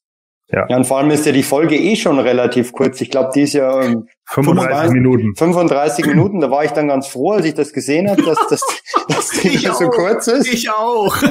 Ich dachte, super, das ist ja top. Oh, es geht ja locker runter. Oh mein Gott, das sind die längsten 35 Minuten meines Lebens. Und dann geht es so dahin und dann geht es so dahin. Zwischenzeitlich mal die eine oder andere, ähm, ja, positive oder schö schöne Stelle finde ich da gerade mit der Geschichte, die eigentlich ganz interessant ist mit der Claudine, ähm, dass, dass die mal eine Magierin war und, und dann eben in so ein Katzenwesen verwandelt wurde und sich jetzt nur mit Hilfe von Catra oder wie im Hörspiel gesagt wird, Katra zurückverwandeln oh, kann. Das Schlimmste. ähm, oh Gott, und, und das ist, finde ich, eigentlich ganz interessant, aber ich meine, Sepp, du kennst dich da besser aus. Wird da jemals wieder drauf eingegangen? Wahrscheinlich nicht, oder? Also in der Hörspielserie grundlegend ja. Okay. Und das ist eine ziemlich coole Origin-Geschichte, die halt überhaupt nichts damit zu tun hat, wie Claudine eigentlich konzipiert war. Claudine ist halt einfach nur ein Löwe gewesen, äh, als Reittier für Catra, so wie Panther das Reittier für Skeletor war. Aber ich gebe dir vollkommen recht, dass Claudine ursprünglich eine Zauberin war, die aus, aus irgendwelchen Gründen, warum auch immer, von Catra mehr oder minder äh, reingelegt wurde, sich zu verwandeln, muss sie jetzt als Reittier dienen. Das ist eine nette Grundidee. Es wird nur irgendwo nicht wirklich was draus gemacht. Und gerade in dieser Folge, wo sie das erzählt, habe ich dann auch erwartet, wo sie dann das mit den falsch gelegten Fußspuren, äh, Fußspuren erzählt, dass sie dann kommt, ja, ich habe jetzt äh, dafür gesorgt, dass Shiva unseren Fußspuren folgen kann. Ah, warum? Ja, aus Rache für Catra, dass sie mich nicht zurückverwandelt oder so. Das wäre für mich logisch gewesen. Dann kommt nur, ja, damit sie uns in die Falle kommt und äh, ja, ich weiterhin eine Katze bleibe. Äh, kam noch dieser geile Satz irgendwie, ja, warum verwandelst du mich denn jetzt nicht zurück? Nee, weil ich ja jetzt auf dir dahin reiten muss. ich hab gedacht, was? Ach so, das ist der Grund so. Äh, mein Gott. Also, äh, tut mir leid, aber das sind alles so Sachen, wo ich dann immer denke, ja, okay, erst kommt dann irgendwie so ein Ansatz und dann denkst du so, ja, oh, okay. Und dann so zwei Minuten später, ach so, ja, okay. Äh, ja, ob die damals äh, quasi der Effekt erzielt wurde, dass kleine Mädchen, es war ja eindeutig auf Mädchen ausgelegt, Mädchen diese Folge gehört haben und dann sagten, oh, ich will unbedingt Claudine, ich will ähm, Bo, ich will Catra. Der Werbeeffekt, der dadurch entsteht, den kann ich mir eigentlich gar nicht vorstellen, dass das geklappt nee. hat damals. Aber pff, keine Ahnung, ähm, weil, weil wenn ich eine, eine Figur interessant machen will und wirklich bewerben will, ähm, da, da muss ich mir eigentlich, finde ich, mehr, muss mehr dahinter sein letztendlich. Ja, unbedingt sogar. Das sehe ich ganz genauso wie du. Also ich finde, da bleiben alle super blass. Äh, Shira finde ich auch mega platt in der äh, Episode. Also äh, eigentlich sind alle ziemlich platt. Äh, und wie du richtig sagtest, Manuel, es ist dann irgendwie viel Rumgestöhne irgendwie in der Mitte, wo man sich dann auch ja, ja. denkt, okay, was ist das jetzt, wenn jetzt hier jemand gerade in den Raum reinkommt und ich höre das, denken die auch so, okay. Äh, solltest du dazu nicht irgendwie Bilder gucken? ich nutze meine Fantasie. Ähm, äh, und dann auch noch diese Namen, äh, Claudine, Katra, Loki, ja, mein Gott nochmal, ey, äh, fehlt nur noch, dass sie dann sagen irgendwie, oh Vorsicht, da kommen Triklops und Faker, warte, ich sag Zyklon Bescheid. mein Gott. Das, also, Wobei, Triklop sage ich ja selber noch, aber Faker finde ich cool. Ja. Oder Faker. Äh, unerträglich. Ich finde das unerträglich. Es passiert äh. nichts in der Folge. Es geht ähm. letzten Endes nur darum, dass Bo irgendwann auf den Tiger da aufspringt, auf den Löwen aufspringt, wie auch immer, die verwandelte Magierin aufspringt. Das klingt falsch. Also auf jeden Fall auf diesen Löwen aufspringt, ja, und dann reiten sie mhm. zum Vulkan und Loki stürzt ab und macht Pfeile kaputt. Und dann denke ich so, hä? Warum waren jetzt diese Pfeile beim Vulkan? Das habe ich vielleicht verpasst in der Story. Sind die nicht vom Vulkanmagier irgendwie gekommen? Genau, der Vulkanmagier soll diese Pfeile wohl geschaffen haben, weil auch wenn er dieses Mal keine Sprechrolle hat, klar, er ist ja wieder auf Eternia als sprechende Bodenspalte unterwegs. Aber auf Eteria hat er Catra mit den Pfeilen versorgt, so wie der Magier immer da irgendwo, der mir für den McGuffin sorgt, den Catra benutzt. Wo, wo ich mir aber auch denke, ja, ist Catra echt so kacke oder der Magier so dumm, dass er Catra nicht mal eben auch dazu eine Armbrust geben konnte und sagt, so, kümmere dich nicht um Bo, reite du jetzt, während die alle auf dem Turnier sind, nach Crystal Castle und schieß die Pfeile in das Ding rein. Ja, aber zumindest ging es nicht ums Wetter. wie, in, wie in den ersten Folgen. Ja, für mich ist immer bei den bei den Shira-Hörspielen wirklich dann ein Highlight, äh, wenn das auf einmal heißt, ja, äh, ich verwandle mich jetzt in Shira. Ich habe bis jetzt noch nicht gecheckt, wer überhaupt dieses Geheimnis kennt. Ich glaube, ich glaube eigentlich alle, oder? Also äh, die verwandelt sich einfach da, wo es gerade, wo sie gerade lustig ist, und dann beginne ich mir vorzustellen, ja, wie dann auf einmal Castle Grayskull im Hintergrund erscheint, diese epische Musik kommt und diese Blitze zucken und dann für die Ehre von Grayskull und da kommt nichts. Das, weil, weil das ist, das kommt nur im Cartoon vor. Und in, im Hörspiel heißt nur, ich bin She-Ra. Ende. Fertig. Ja. Das ist also eine, eine so große Enttäuschung, äh, wo ich mich Ähm. frage, warum haben die es so gemacht? Ähm, Ja, Adora, warum, ble warum bleibst du nicht für immer She-Ra, wenn das so einfach ist? Und dann auch mit den, mit den Trompetenfanfaren dabei, wo du dir vorstellst, visuell das Hörspiel, wenn das visuell wäre, steht der Dauer da, holt dann, ich bin Shiva. In dem Moment kommen so einfach immer so ein Posaunenspiel auf einmal und rennen dann weiter weg. Und dann ist. Der rennt einmal durchs Bild durch.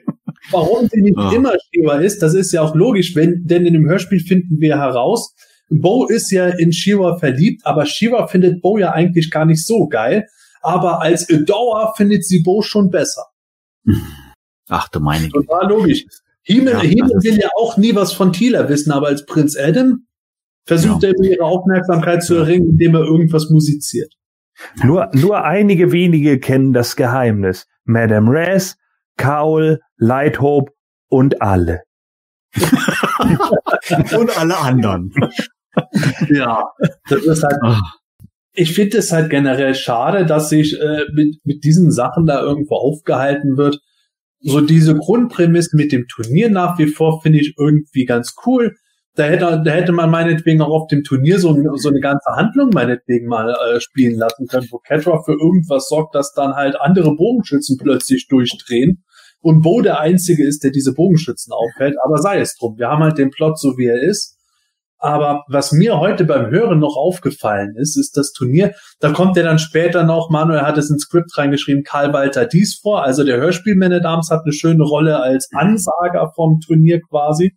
Finde ich natürlich schön. Aber vor allen Dingen die Musik, die sie beim Turnier spielen, das ist so eine, wie bei der, wie bei Bud Spencer und Terence Hill, wo du denkst, jetzt wird gleich drum gekämpft, wer den Strandbuggy bekommt. Ich fand's eigentlich, äh, für mich klang es eher, äh, als du das gesagt hattest, habe ich extra bewusst nochmal zu der Stelle gespult, weil ich dann dachte so, äh, okay, ist mir das irgendwie entgangen.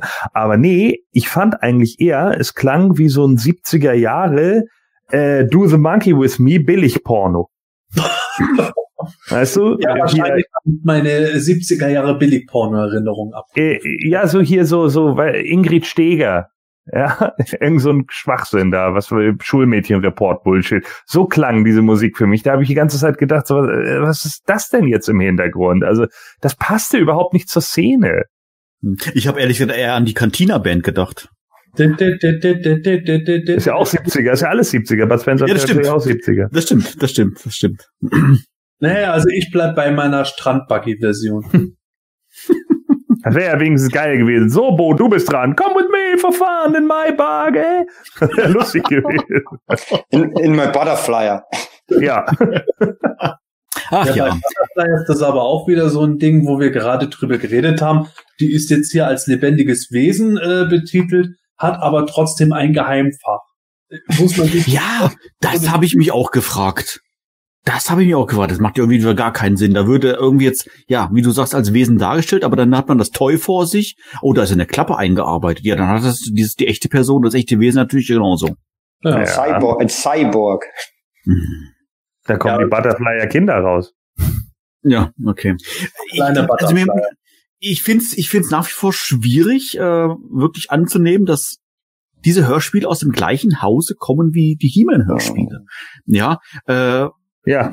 Ich, ich weiß nicht, ich weiß nicht genau, wie, wie man das jetzt wirklich begründen kann. Ich sag mal, ähm, das Thema, natürlich ist das Thema hier ein, ein gänzlich anderes, aber ob es nun für kleine Mädchen gemacht ist oder für, für, für, für sagen wir mal, kleine Jungs gemacht ist, ähm, sind die, die He-Man-Hörspiele qualitativ in eine total andere Liga wie die Princess of Power hier.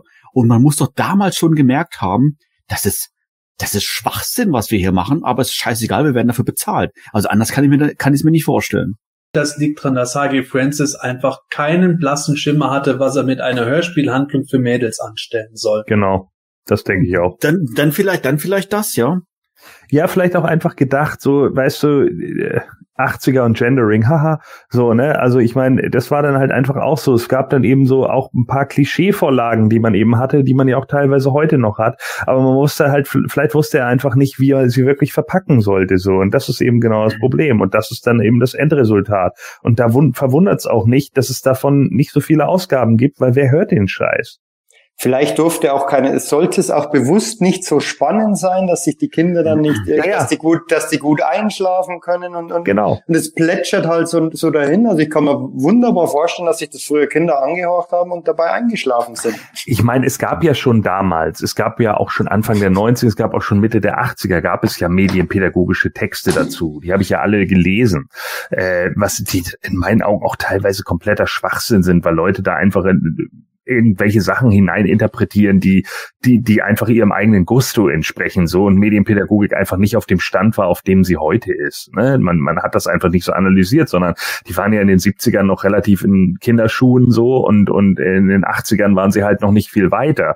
Und da sind halt auch solche Sachen gekommen, dass sie gab es aber auch ein paar ganz interessante Texte, wo sie eben schon klar ausgelotet haben, naja, blau für Jungs, rosa für Mädchen so, ne? Und wie sind, wie sind äh, Cartoonserien oder oder Hörspiele oder wie auch immer oder auch auch äh, Cartoons oder Comics, meine ich, äh, äh, für, für, für Mädchen aufgemacht und wie für Jungs. Und da ist es halt einfach auch klipp und klar so, dass bei den Jungs alles immer actionlastiger ist. Ne? Es ist deutlich actionlastiger und bei den Mädels ist es eher so heile Welt und Blümchen und keine Ahnung, tralala. Und das ist äh, hier ja auch ein Stück weit der Fall, außer eben mit äh, komischem Gebitsche von Katra die man einen halben äh, Herzinfarkt kriegt, wenn äh, sie irgendwie über Shira nachdenkt und äh, da offensichtlich ein transgenerationales Trauma von getragen hat, das sie eigentlich immer mal therapieren lassen sollte. Das wäre das wäre so ein Schocker, ne? In der siebten Folge am Ende so Katra so, du hast meine Mutter umgebracht, das war der Grund, Shira. Und alle, damit habe ich jetzt nicht gerechnet, okay.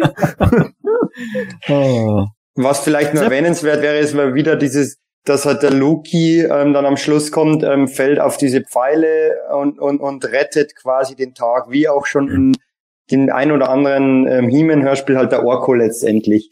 Ähm, mhm. aus, aus de, auch aus dem Nichts wieder heraus, er landet da drauf und, und, und auf einmal ist wieder alles gut, der Bow ist wieder ähm, letztendlich ähm, wieder hergestellt und ja. alles ist gut.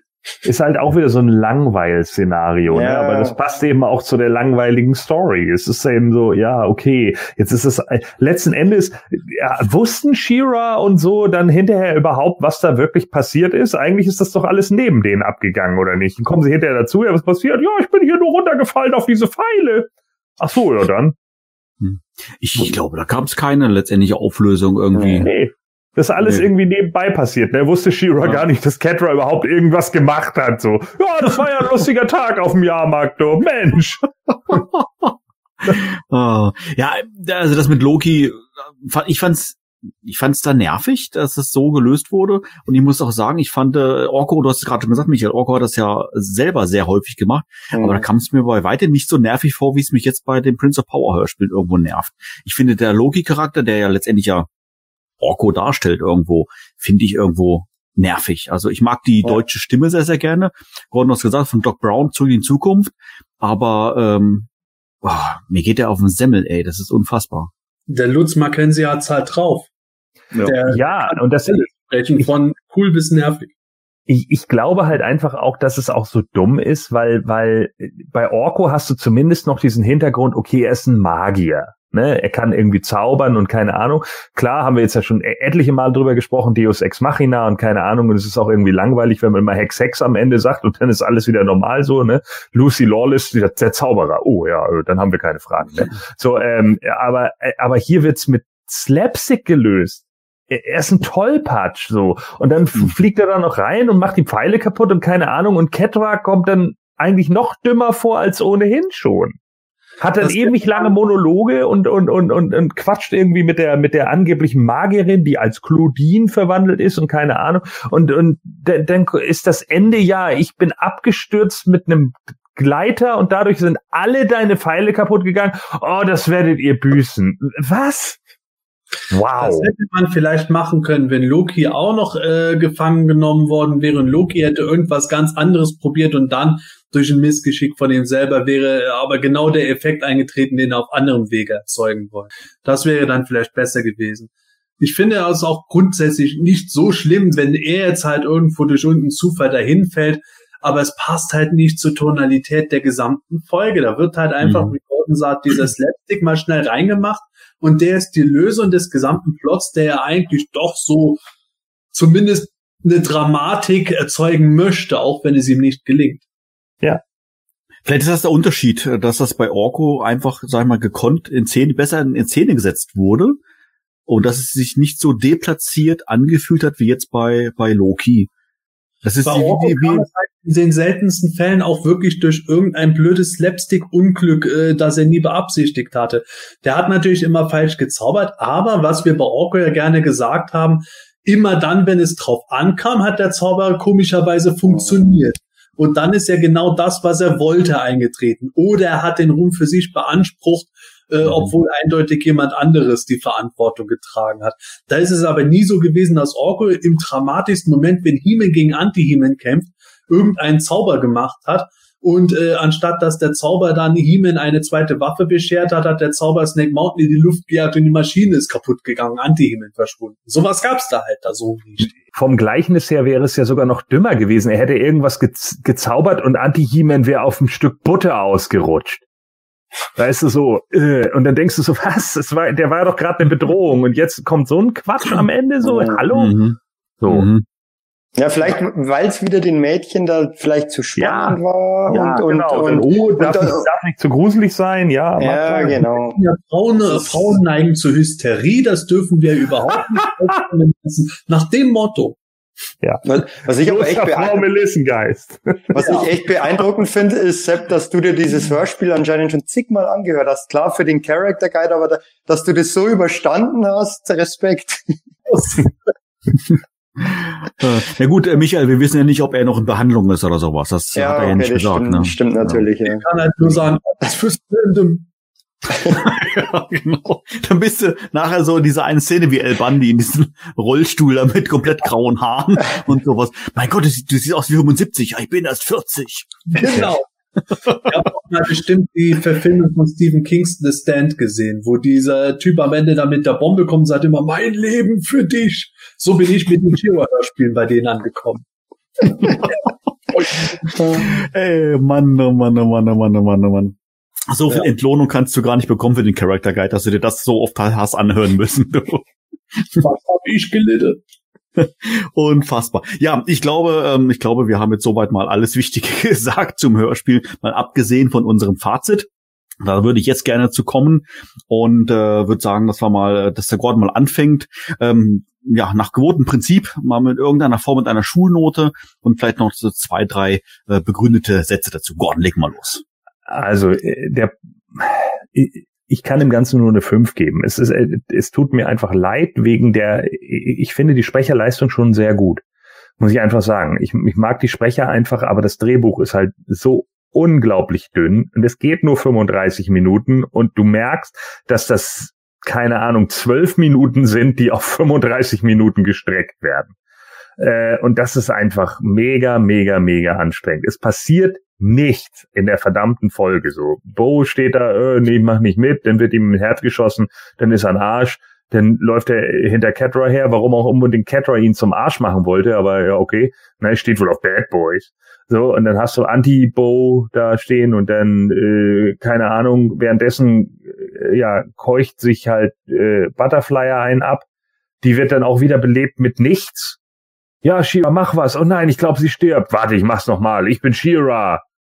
Ah, jetzt geht's mir wieder gut. Ach cool. Ach, das war der Trick, ja dann. So, ne, die kann wahrscheinlich auch Krebs heilen und so. Also ist alles so. Äh. Und ja, dann stehen sie am Vulkan, dann kommt Slapstick-Ende, die tut mir leid, aber das, da, da fehlt's einfach so. Da fehlt alles, da fehlt komplette Substanz. Das Einzige, was ein bisschen guter Ansatz ist, ist halt die Background-Story für Claudine. Und das war's dann auch schon. Mehr ist da nicht drin. Shira äh, verkommt auch irgendwie zu einer Nebenrolle. Als Adora ist sie auch noch ein Unsympath. Äh, tut mir leid, aber da, da passiert nicht so viel. Und das ist äh, trotz der guten Sprecherleistung, die ich wirklich ganz gerne höre, wo ich dann immer noch gedacht habe, naja, ihr habt es irgendwie versucht. Ne? so, wenn das jetzt noch schwächere Sprecher gewesen wäre, hätte die Folge von mir eine 6 bekommen. Okay, Uiuiui. harte Worte. Ähm, Sepp, was sagst du? Ich bin da nicht so weit davon entfernt. Äh, Gordon hat es gerade auch schon richtig gesagt und das habe ich auch schon vorher erwähnt. Wäre wär diese Folge eine Viertelstunde lang gewesen, dann wäre das ziemlich gerafft gewesen. Da hätte man über das eine oder andere diskutiert, hätte gesagt, na gut, Mädchenhörspiel äh, vom, vom falschen Autor geschrieben, bisschen zu dümmlich, aber insgesamt eigentlich ganz solide. Es ist viel zu lang gezogen. Definitiv, es ist zentnerweise Filmmaterial dabei, wo die Leute einfach nur reden, um die Zeit voll zu machen. Das merkt man und das versaut diese Folge für mich. Ich hätte der Folge gerne eine gute Note gegeben, weil die echt Potenzial hatte, aber so ist es bei mir eine 5 plus, eben wegen einzelnen netten Szenen und wegen guten Sprecherleistungen, die einfach gegen das Skript ankämpfen. Okay, eine leichte Verbesserung, Michael? Äh, bei mir ist es ähnlich, ich habe schon viel gesagt, gerade auch mit ähm, die Sprecherleistung ist echt top. Da kann man überhaupt nichts sagen. Auch die Sounduntermalung finde ich gut.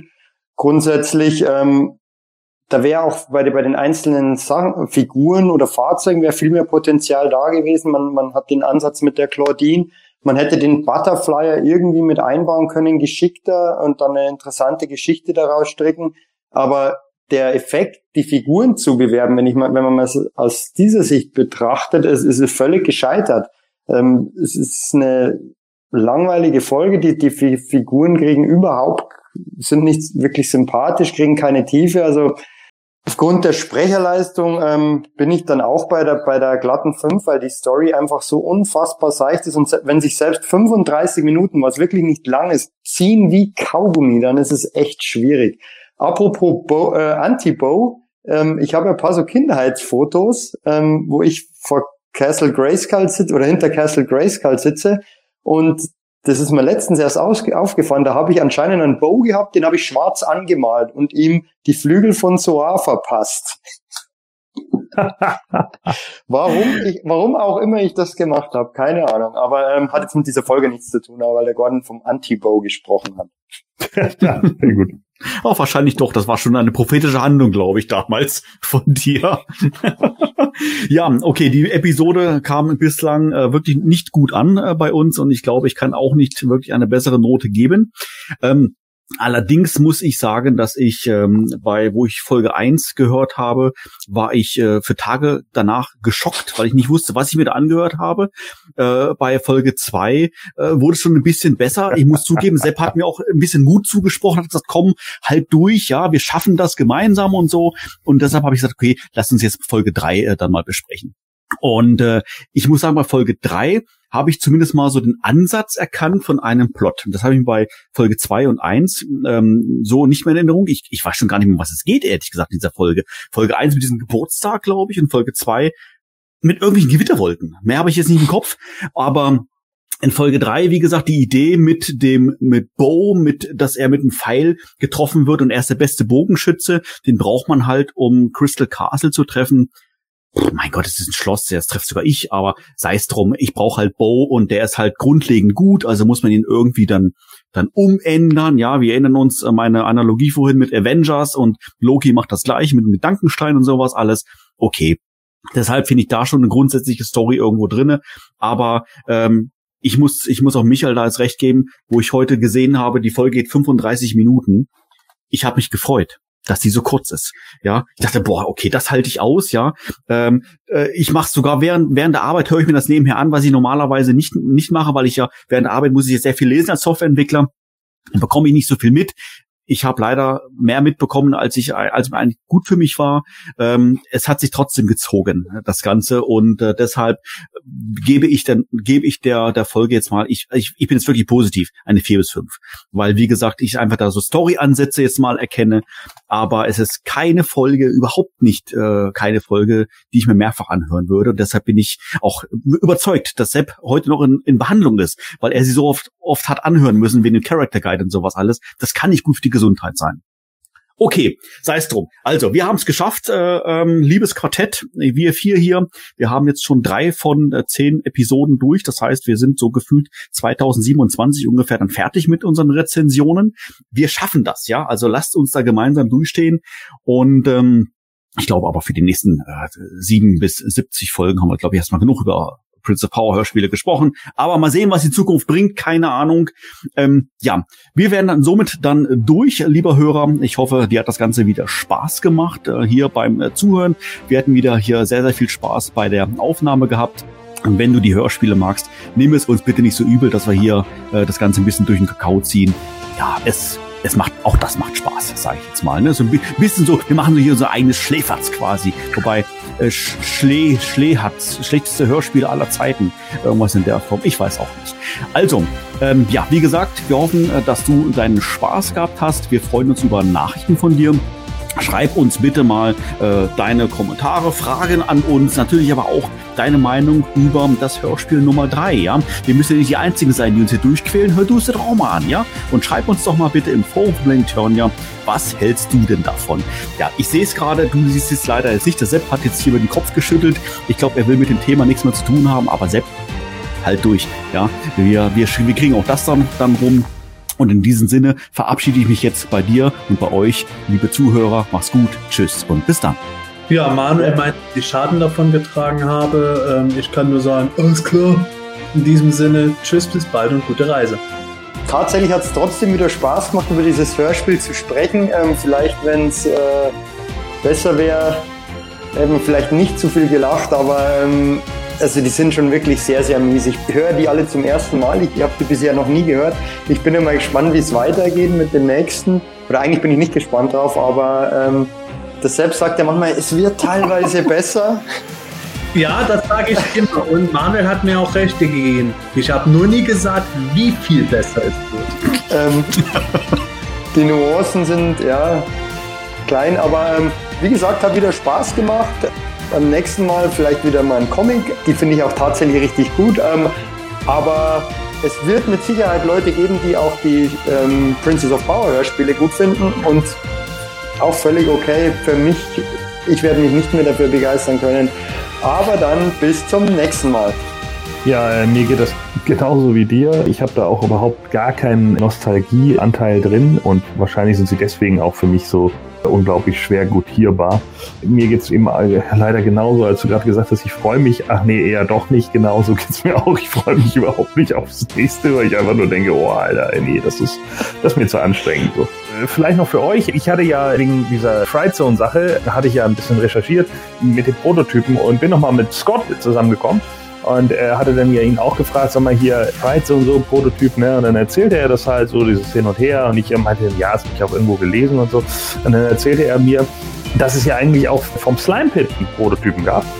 Ist ja auch später nochmal irgendwie äh, umgesetzt worden hier für Harry Potter und so, glaube ich, ne?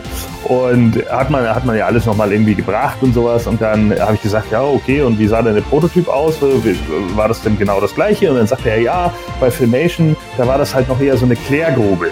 Da sind die halt dann irgendwie in so ein, ja, weiß ich nicht, in so ein Moloch da gefallen. Und ich habe dann gesagt, okay, und das sollte jetzt als Toyset auch so sein. Dann haben sie halt gesagt, ja, das sollte ursprünglich auch so sein, dass sie tatsächlich dann so, naja, mit so Fäkalien übergossen werden und so. Und da habe ich halt gedacht, aber das geht doch nicht als Playset und so, ne? Und dann, ja, wir, haben wir dann auch gedacht und so, aber dann hatte du scheinbar schon die Skizzen da und dann hatte das in der Serie irgendwie so umgesetzt und hat es halt mehr so wie Matsch verkauft und keine Ahnung. Und ich dachte schon so, uh, das ist ja toller Matsch so, ne? Und dann erzählt er irgendwie so, ja, und dann sollte da noch ein extra Charakter für herkommen, der dann eben da so mit dabei ist. Und ich habe das schon so gesagt, ach witzig, also die Slime Pit Putze sozusagen, ja, die wir auch auf auf PE haben oder was, der sich dann nur darum kümmert. Und dann sagte er, ja, ja, genau, das haben sie dann hinterher gedroppt. Also sie haben den Charakter halt fallen lassen. Und da habe ich gesagt, ja, ist doch besser so, sonst müsste der ja dem Klo dienen. Uh, okay. Sogar die Kurve noch zu den Princess of Power Spielen bekommen. ja, genau. Ach ja. Oh, herrlich. Das Hemanische Quartett. Präsentiert von planeteternia.de. Sepp hat mir gesagt, dass ihr heute bei dem. Sorry? Bei den Einhelligen Einhelligen. Mhm. Ach Gottes Willen, bayerischen Abschießwelten. Meine Güte, sag mal, krieg einen Knoten in der Zunge. okay. Sepp hat mir gesagt, dass hier heute bei den Einheiligen. Nee, das er Ach, hier heute. Goi, Go- Goiden, Gordon, was denkst du dir da aus? Sehr gut. Einhelligen. Dass er hier heute bei den Einhelligen. Fangen wir mal von ganz Sepp hat vorne mir an mit, äh, ja, nein, nein. Ja, muss, okay. er viel Also, ja, Stefan, schon wieder zwei Minuten rum. Es tut mir leid. Einfach Wort für Wort einsprechen, dann klingt es am Ende wie beim Nappen. Äh, sag mal, hättet ihr nicht. Hätt, oh Gott, was ist denn heute los? Also schwieriger Satz. Aber hallo. Das, das wäre doch. Oh, Gordon. Martialisch Martia- ist das Wort. Martialisch. Martialisch. Mein Gott, nochmal. Das ist doch nicht so schwierig. Aber ich, ich lese das hier quasi in Times New Roman, Schriftgröße 6. Martialisch. Meine Fresse. Das, also das Pensum an, an schwierigen Wörtern haben wir jetzt aber schon voll und voll und ganz erfüllt heute. Vielleicht kann es ja auch zwei Podcasts geben mit Variant-Vorspann. Hoppala. Also nochmal. Und der Heartless One Gordon Volkmar. Der Manuel geht heute. Das ist auch so dumm mit Video, weißt du das? Das ist so dumm. Komm, nur noch drei Wörter, vier Wörter. so was Blödes. Ich frage mich finde auch, immer. die, Entschuldigung. Also für mich, für mich ist. Entschuldigung. Das Hemanische Quartett. Präsentiert von planeteternia.de